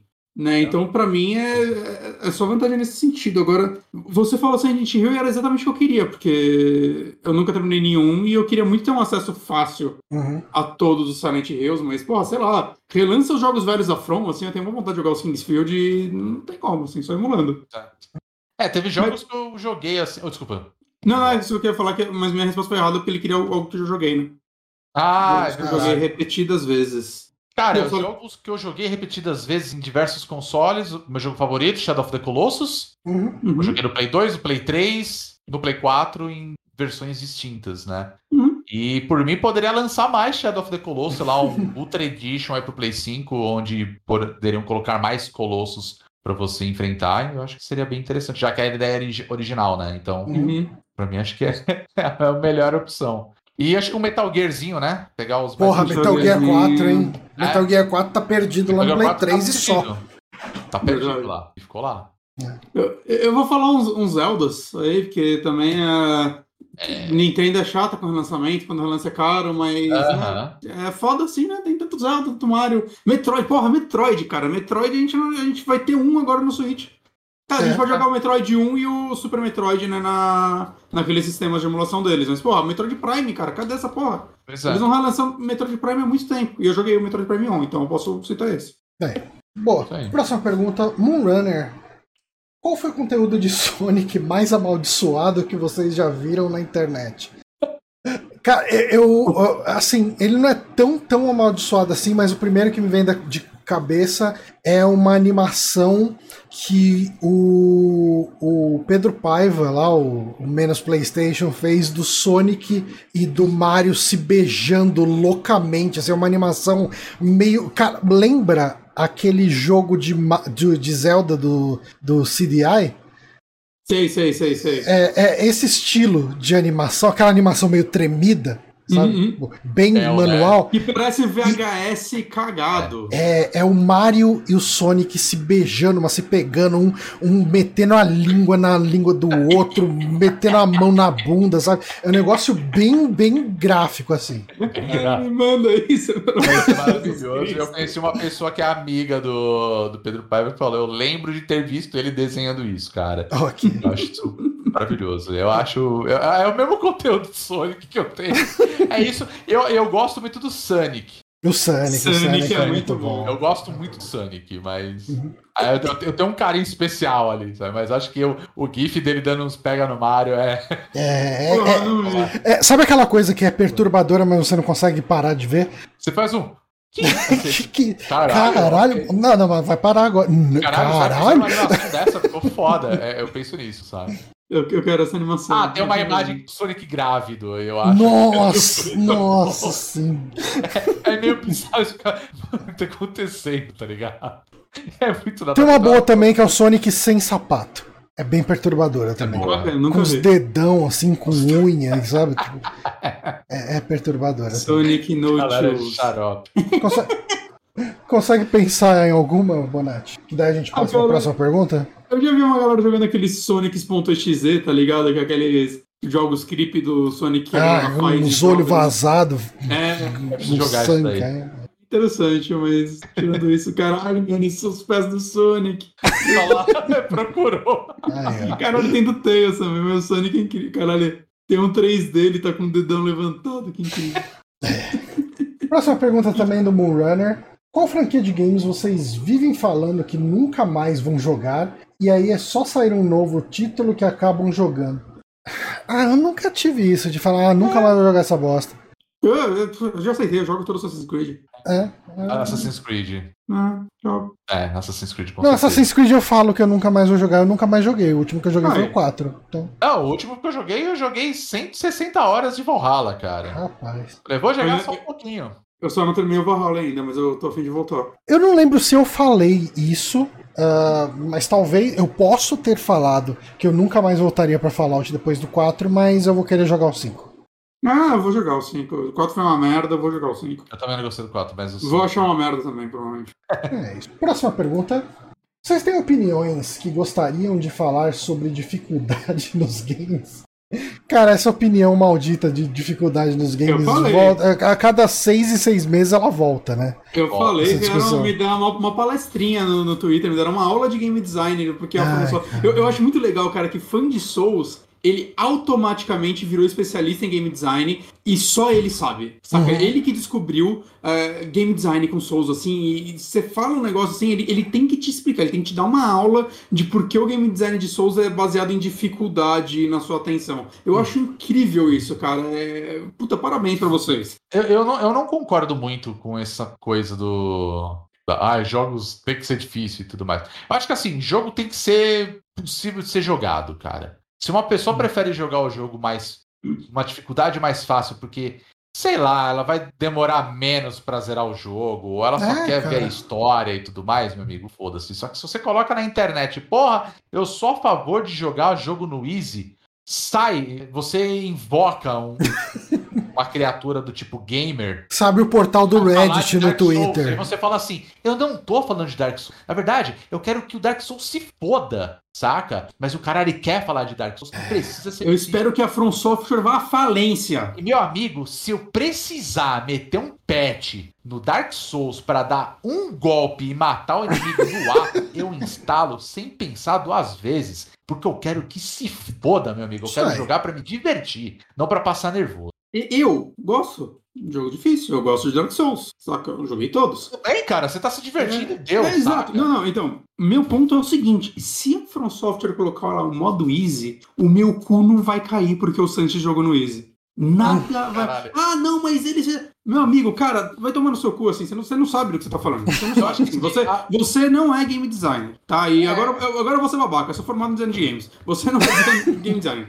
Eles podem colocar um modo alternativo. Isso não vai influenciar o modo normal. Ah, mas o tempo de balanceamento. Isso não é problema seu. Isso não é problema seu. Saca? É, O game tester vai se fuder mais. Vai ser uma merda. Mas isso não é problema. E tem a galera que, de, que começa a falar de, ah, mas tem acessibilidade. Falo, acessibilidade é uma coisa, Exato. dificuldade de jogo é outra. Ah, mas esse jogo ele precisa ser difícil. Você fala, tudo bem, mas existem formas de você contornar certas coisas. Uhum. E Celeste é um pra caramba. Sim. Mas você tem um modo de dificuldade que você não precisa ficar se fudendo pra É. você terminar a história. Porque a ideia do jogo é te passar uma mensagem que envolve dificuldade, mas você Uhum. pode ter essa mensagem de um jeito, saca? Então, assim, tô dando um exemplo. Uhum. Mas, cara, sei lá, Dark Souls, talvez se as pessoas tivessem mais, é, sentissem mais é, confiantes de estar jogando um jogo que, ah, eu consigo jogar de um jeito mais fácil, talvez aquela pessoa ia se interessar muito mais pelo seu joguinho, Uhum. pelo jogo que você tanto E- defende, saca? Mas dito isso, dito isso, eu acho que assim, o jogo no final tem que ser o que o desenvolvedor quer dele, saca? Eu, eu não gosto Concordo, da ideia de Concordo. ele estar forçado a fazer algo que ele não quer, ou ele demandar coisa do time dele. Sim. Então, assim, tudo bem se não tiver. Eu acho que nem tudo é pra todo mundo, né? E eu não falo isso de uma forma elitista. É, tem, sei lá, milhares de filmes que eu não entendo o significado e eu não vou falar, puta, eu queria que ele fosse mais claro pra mim, porque eu não entendo. Não, é- é- esse filme quis passar essa mensagem e é a mesma coisa pra jogo e qualquer tipo de arte. O meu Tem muita é, gente que mistura isso, sabe? Exato. Falar, ah, então esse jogo não é pra você. o meu Tá, ponto soa, é soa muito arrogante de algumas pessoas falar Exato, isso. Saca? exato. Mas o meu ponto é, tipo, a mesma coisa que falar, ah, porra, eu não consigo jogar Civilization, entendo. Então eles deveriam fazer um modo que não tem negociação, que é só guerra. Porra, por quê, saca? Bonatti, é que esse é Hã? um jogo que não é pra você, Bonatti. É, e não é, saca? Eu tô aqui Vai com isso. jogar som. Sonic. É você. Mas eu acho que assim, se o Miyazaki olhar e falar, porra, eu acho que eu vou botar um modo easy no meu jogo, ou meu cu não vai cair, cara. Eu, eu, eu ainda vai estar lá o normal. Eu só clicar nele e jogar como eu quero. Eu acho que dar opção nunca é ruim. Uhum. Se o desenvolvedor não quer dar, tudo bem. Mas se ele quiser, tudo bem também. E se ele, e se ele não quiser dar e uma pessoa quiser reclamar, falar, puta, essa merda desse jogo Tudo não tem o modo também. easy, é beleza, é o direito da pessoa reclamar. Exato. E pronto, acabou, cara. exato, exato. Exato. Para, a galera esquenta a cabeça com coisas que não influenciam em nada a vida Não, dela. cara. E é de, É, seis, e é de seis em seis ela. meses voltando essa merda da discussão no Twitter. É uma medição de pinto. É, é, é, é a medição de pinto virtual. Ai, nossa, eu zerei Dark Souls. Foda-se, brother. Você legal. segue sendo um perdedor, cara. Relaxa. Bom. Fora do jogo, é, tudo uma merda. Legal, velho. Pessoal, vamos hein? ler a última pergunta então. O, re- o não. restante das perguntas vai ficar aí no nosso banco de dados para o programa de perguntas assim, do mês que vem. Uhum. E vamos ver o que veio aqui do Diego Matias. Vocês acompanham algum streamer ou assistem live de jogos com regularidade? Quem ou qual jogo? Eu não sou Hum, muito não. público de streaming, cara. Eu- uma época eu via muito streaming de Dark Souls. Seja quando eu trabalhava em agência, eu deixava sempre uma aba aberta com quem estivesse jogando Dark Souls naquele momento. Né? Mas hoje em dia, streaming é muito raro de assistir. Assim, eu tô. Quando eu tô de boas aqui, assim, tipo, tô fazendo vários nada no computador, olhando Twitter. E eu recebo a notificação de que o Oswaldo tá fazendo live, eu dou uma entrada. Assim, tipo, eu falo, pô, deixa eu ver lá o que o Oswaldo tá jogando. Ah, o- Uhum. o, trecheira violenta, pra quem não sabe. E, e- e acontece também com o bônus. Assim, já teve mais de uma vez que eu vi o Rodrigo fazendo live e eu falei, ah, o Rodrigo tá fazendo live. Tipo, o, o bônus tá fazendo live, daí às vezes era o Aka. Aí eu entro lá e fico, mando umas mensagens, converso um pouquinho e tal. Mas assim, eu não tenho uma rotina de acompanhar streamers. Uhum. Cara, eu, eu acabei criando essa rotina, pra falar a verdade, até pra conhecer a plataforma. Eu, eu falo que assim, eu não sou streamer, não me considero um streamer, Uhum. mas eu uso muito a, a plataforma de lives, né? do- no caso a Twitch. Então eu acabei criando esse costume porque eu entendo que para alguns produtores ter uma audiência, ter alguém assistindo ali é importante. E porque eu me divirto também, sabe? Então, Uhum. assim, eu, pô, eu adoro ver as lives do, do Vini Lima, que é um querido, e ele tá sempre jogando Dead by Daylight, Hum. que é um jogo que nós já jogamos juntos, é um jogo que eu gosto, mas eu me divirto muito mais é, no papo ali do chat dele, com, Uhum. né? E enquanto ele tá conversando e tá jogando. No, no final, em muitos casos, o jogo é, é só um argumento pra tá lá, saca? Sim. Pra ter o pessoal batendo papo. Eu acabo acompanhando o máximo que eu posso, assim. Às vezes, sei lá, tô fazendo um. Sei lá, tô na cozinha, sabe? Eu pego o celular, ligo e deixo lá tocando, né? O, o player ali. Eu tô assistindo ou tô ouvindo, então eu, eu tenho esse Uhum. costume, assim. Eu acabei criando esse hábito. Então, assim, tem, pô, tem muita gente, cara, que eu acompanho. Tem uma galera, assim. Seria injusto eu ficar falando o nome de todo mundo, porque é muita Ah, sim, gente sim. no meio e com certeza vai acabar esquecendo alguém. Mas, por exemplo, vai, vou dar um. Muita gente já conhece, mas assim, é, o Overloader mesmo, eles têm as gravações dos podcasts. que mais? O pessoal do Splitcast, do meu Nintendo, geralmente faz Uhum. live de manhã. Né? Eu, eu tô acompanhando a CPI pela Twitch, pelo Sim. canal do, do Game de Esquerda. Então, assim, tem muita gente fazendo conteúdo, eu acabei criando essa rotina e eu acho válido, sabe? Uhum. Acabo conhecendo coisas novas, acabo batendo papo com as pessoas, né? Então, pra mim, até durante a pandemia, acabou se tornando um negócio bacana, assim, sabe? Ter uma Uhum. interação a mais ali, com o que a gente já interage no dia a dia. Ah, boa. Tá, bom, enfim, e com isso aqui a gente encerra. A gente não acabou nem a- as com nome? Só pra... A gente não acabou nem esse com o nome. Cara, Que beleza. vamos, vamos ler só uma pergunta que é referente a um, um- assunto que rolou semana passada. Vou Vamos! até abrir aqui. Vocês que mandam, o podcast é de vocês. Ah, é, é só porque eu, eu dei um play aqui. Ah, aproveitando a conversa divertida sobre o Angels Cry no Twitter do Oh. Johnny, eu lembro que quando eu jogava videogame com meu irmão ouvindo Fireworks, a ponto do álbum começar a tocar na minha cabeça imediatamente só de eu pensar em Metal Warriors do Super NES. Quais memórias afetivas vocês têm com música? com- afetivas com música vocês têm? Assim, a memória afetiva com música eu tenho com muita coisa, assim, muita coisa. Eu, eu lembro que eu namorei um tempo uma menina de Brasília e eu tinha uma fita que é- eu tinha eu levei, cara, nessa viagem, que era uma viagem de 15 horas, sei lá, 14 horas, duas fitas cassete, que era o Chameleon e o e o Pink Bubbles Go Ape do Halloween. Então eu ouvi esses dois álbuns a exaustão. Então eu lembro, eu lembro de todo o trajeto passando por Campinas, Pirassununga, tal, e Caraca. quando eu ouço essas músicas assim e tal. Mas falando especificamente de ou- ouvir música e jogando jogo, eu lembro quando eu joguei Quake 2, é, eu peguei uma versão pirata, né, na época, e o Quake 2, ele era daquele, daquela leva de jogos que as músicas eram faixas do CD. Então, o que acontecia? Se você tivesse um CD de música no Drive, enquanto você estava jogando lá a versão pirata, ele ia tocar as músicas, as faixas equivalentes. E eu ouvi muito o Injustice for All do Metallica jogando Quake 2. Pra mim era a trilha sonora oficial do jogo. Então, assim, quando eu ouço músicas do Justice for All, eu penso em Quake 2 por causa disso. Caralho, que horror. Eu jogava muito Tibia ouvindo Megadeth. Eu tinha entrado numa banda que basicamente só tocava Megadeth, eu tinha que ficar tirando as músicas. E aí eu ficava, Tibia não tem som, e eu ficava jogando Tibia e ouvindo o Megadeth. Mas eu não penso em Tibia quando eu escuto Megadeth hoje em dia. Ok. E eu não, eu- nunca mais joguei Tibia, então acho que eu não, eu não sei. Talvez se eu ligar, abrir o Tibia aqui agora, eu, Vai eu lembrar. escute Holy War na minha cabeça.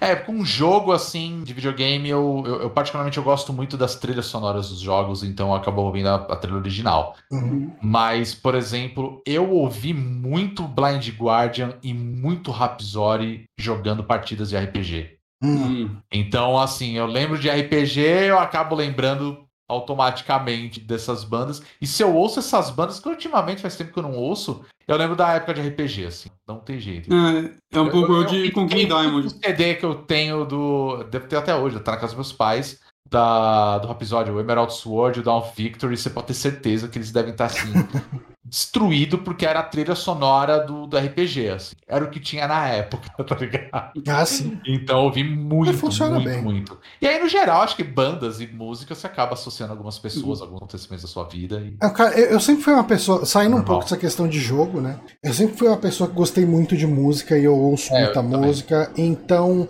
cara, são muitas bandas que me despertam sentimentos e lembranças de momentos mega específicos da minha vida, sabe? Tipo, ah, eu lembro da minha fase junk pra caralho, de fumar maconha que nem um louco, que eu ouvia muito Rush, sabe? Tipo, é, é, É uma as- trilha sonora. é, então, cara. é- é é- uma é uma é, então. Eu, eu lembro. Cara, tipo, eu ouço os metal espadinha da vida. Eu lembro de.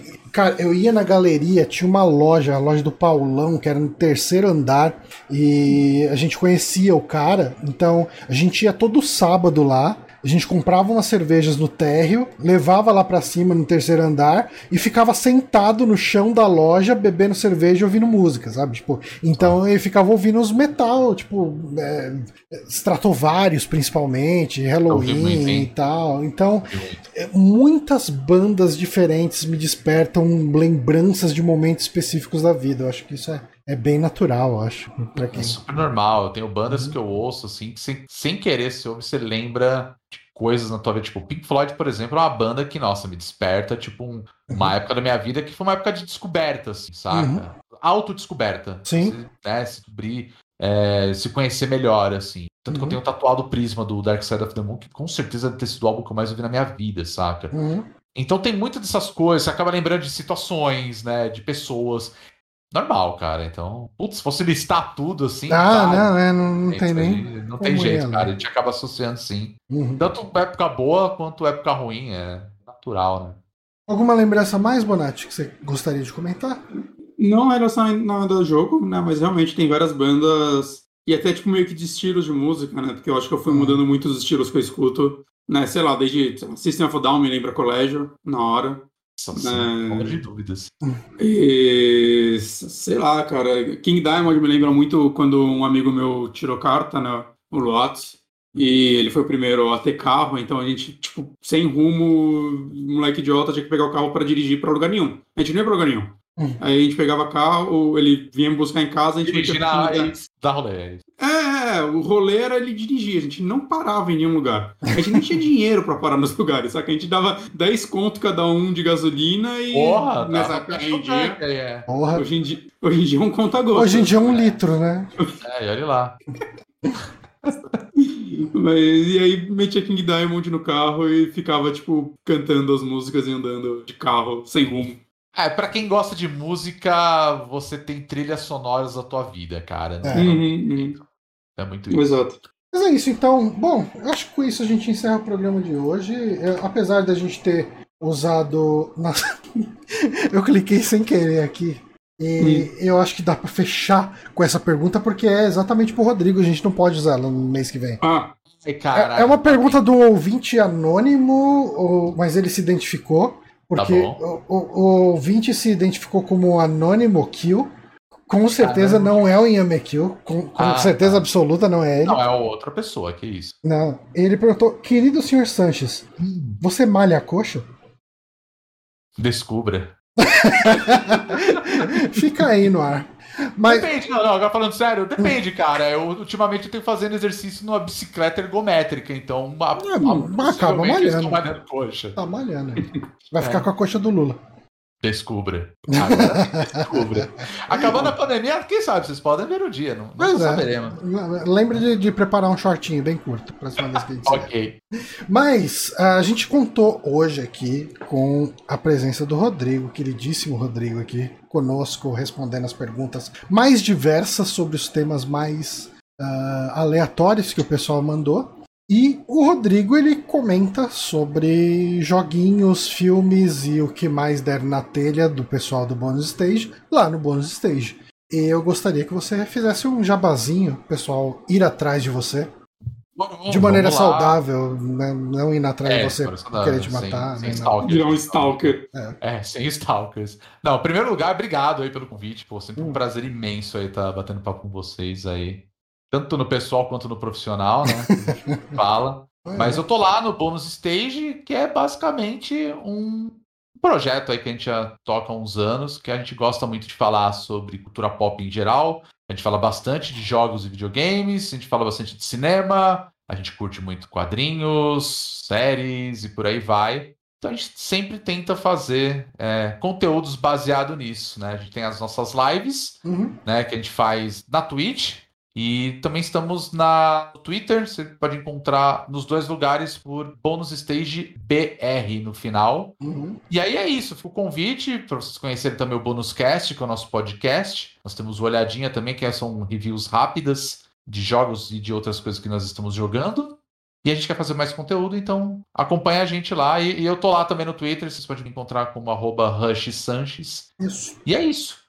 Bom, as redes sociais todas, os links vão estar no post do podcast. Eu sei que ninguém mais entra no nosso site para ver post do podcast, mas se quiser ah, é, puxar a referência. Tem um site também, eu tô, tô, tô esquecendo detalhe. Uhum. É bandestage.com.br, tá? É. Mas, é, né, o pessoal não entra em site, cara. Esse negócio aí é coisa de blogueiro dos anos 90. Exato, que horrível. É, mas a gente horrível. tem lá o um negócio, quando a gente entra lá, quando você entrar no nosso site, vai vir um aviso lá de esse site não é seguro. Porque a gente não vai investir em certificado digital para o nosso site, desculpa. Só tem dois programadores na equipe. É, não, não, cara, mas é mais um custo, né? O certificado digital. Uhum. Dependendo da hospedagem, dá para pegar gratuito. Ah. Fica a dica, fica a dica. Dá uma olhada lá como que, que o pessoal tem na HostGator lá para nós. Mas a gente fica por aqui, obrigado quem acompanhou. Um muito obrigado especial aí, pessoal que, que deu o seu subscribe aí no Twitch, né? A gente teve assinatura do Bronco, nosso queridíssimo Bruno Morassi aí.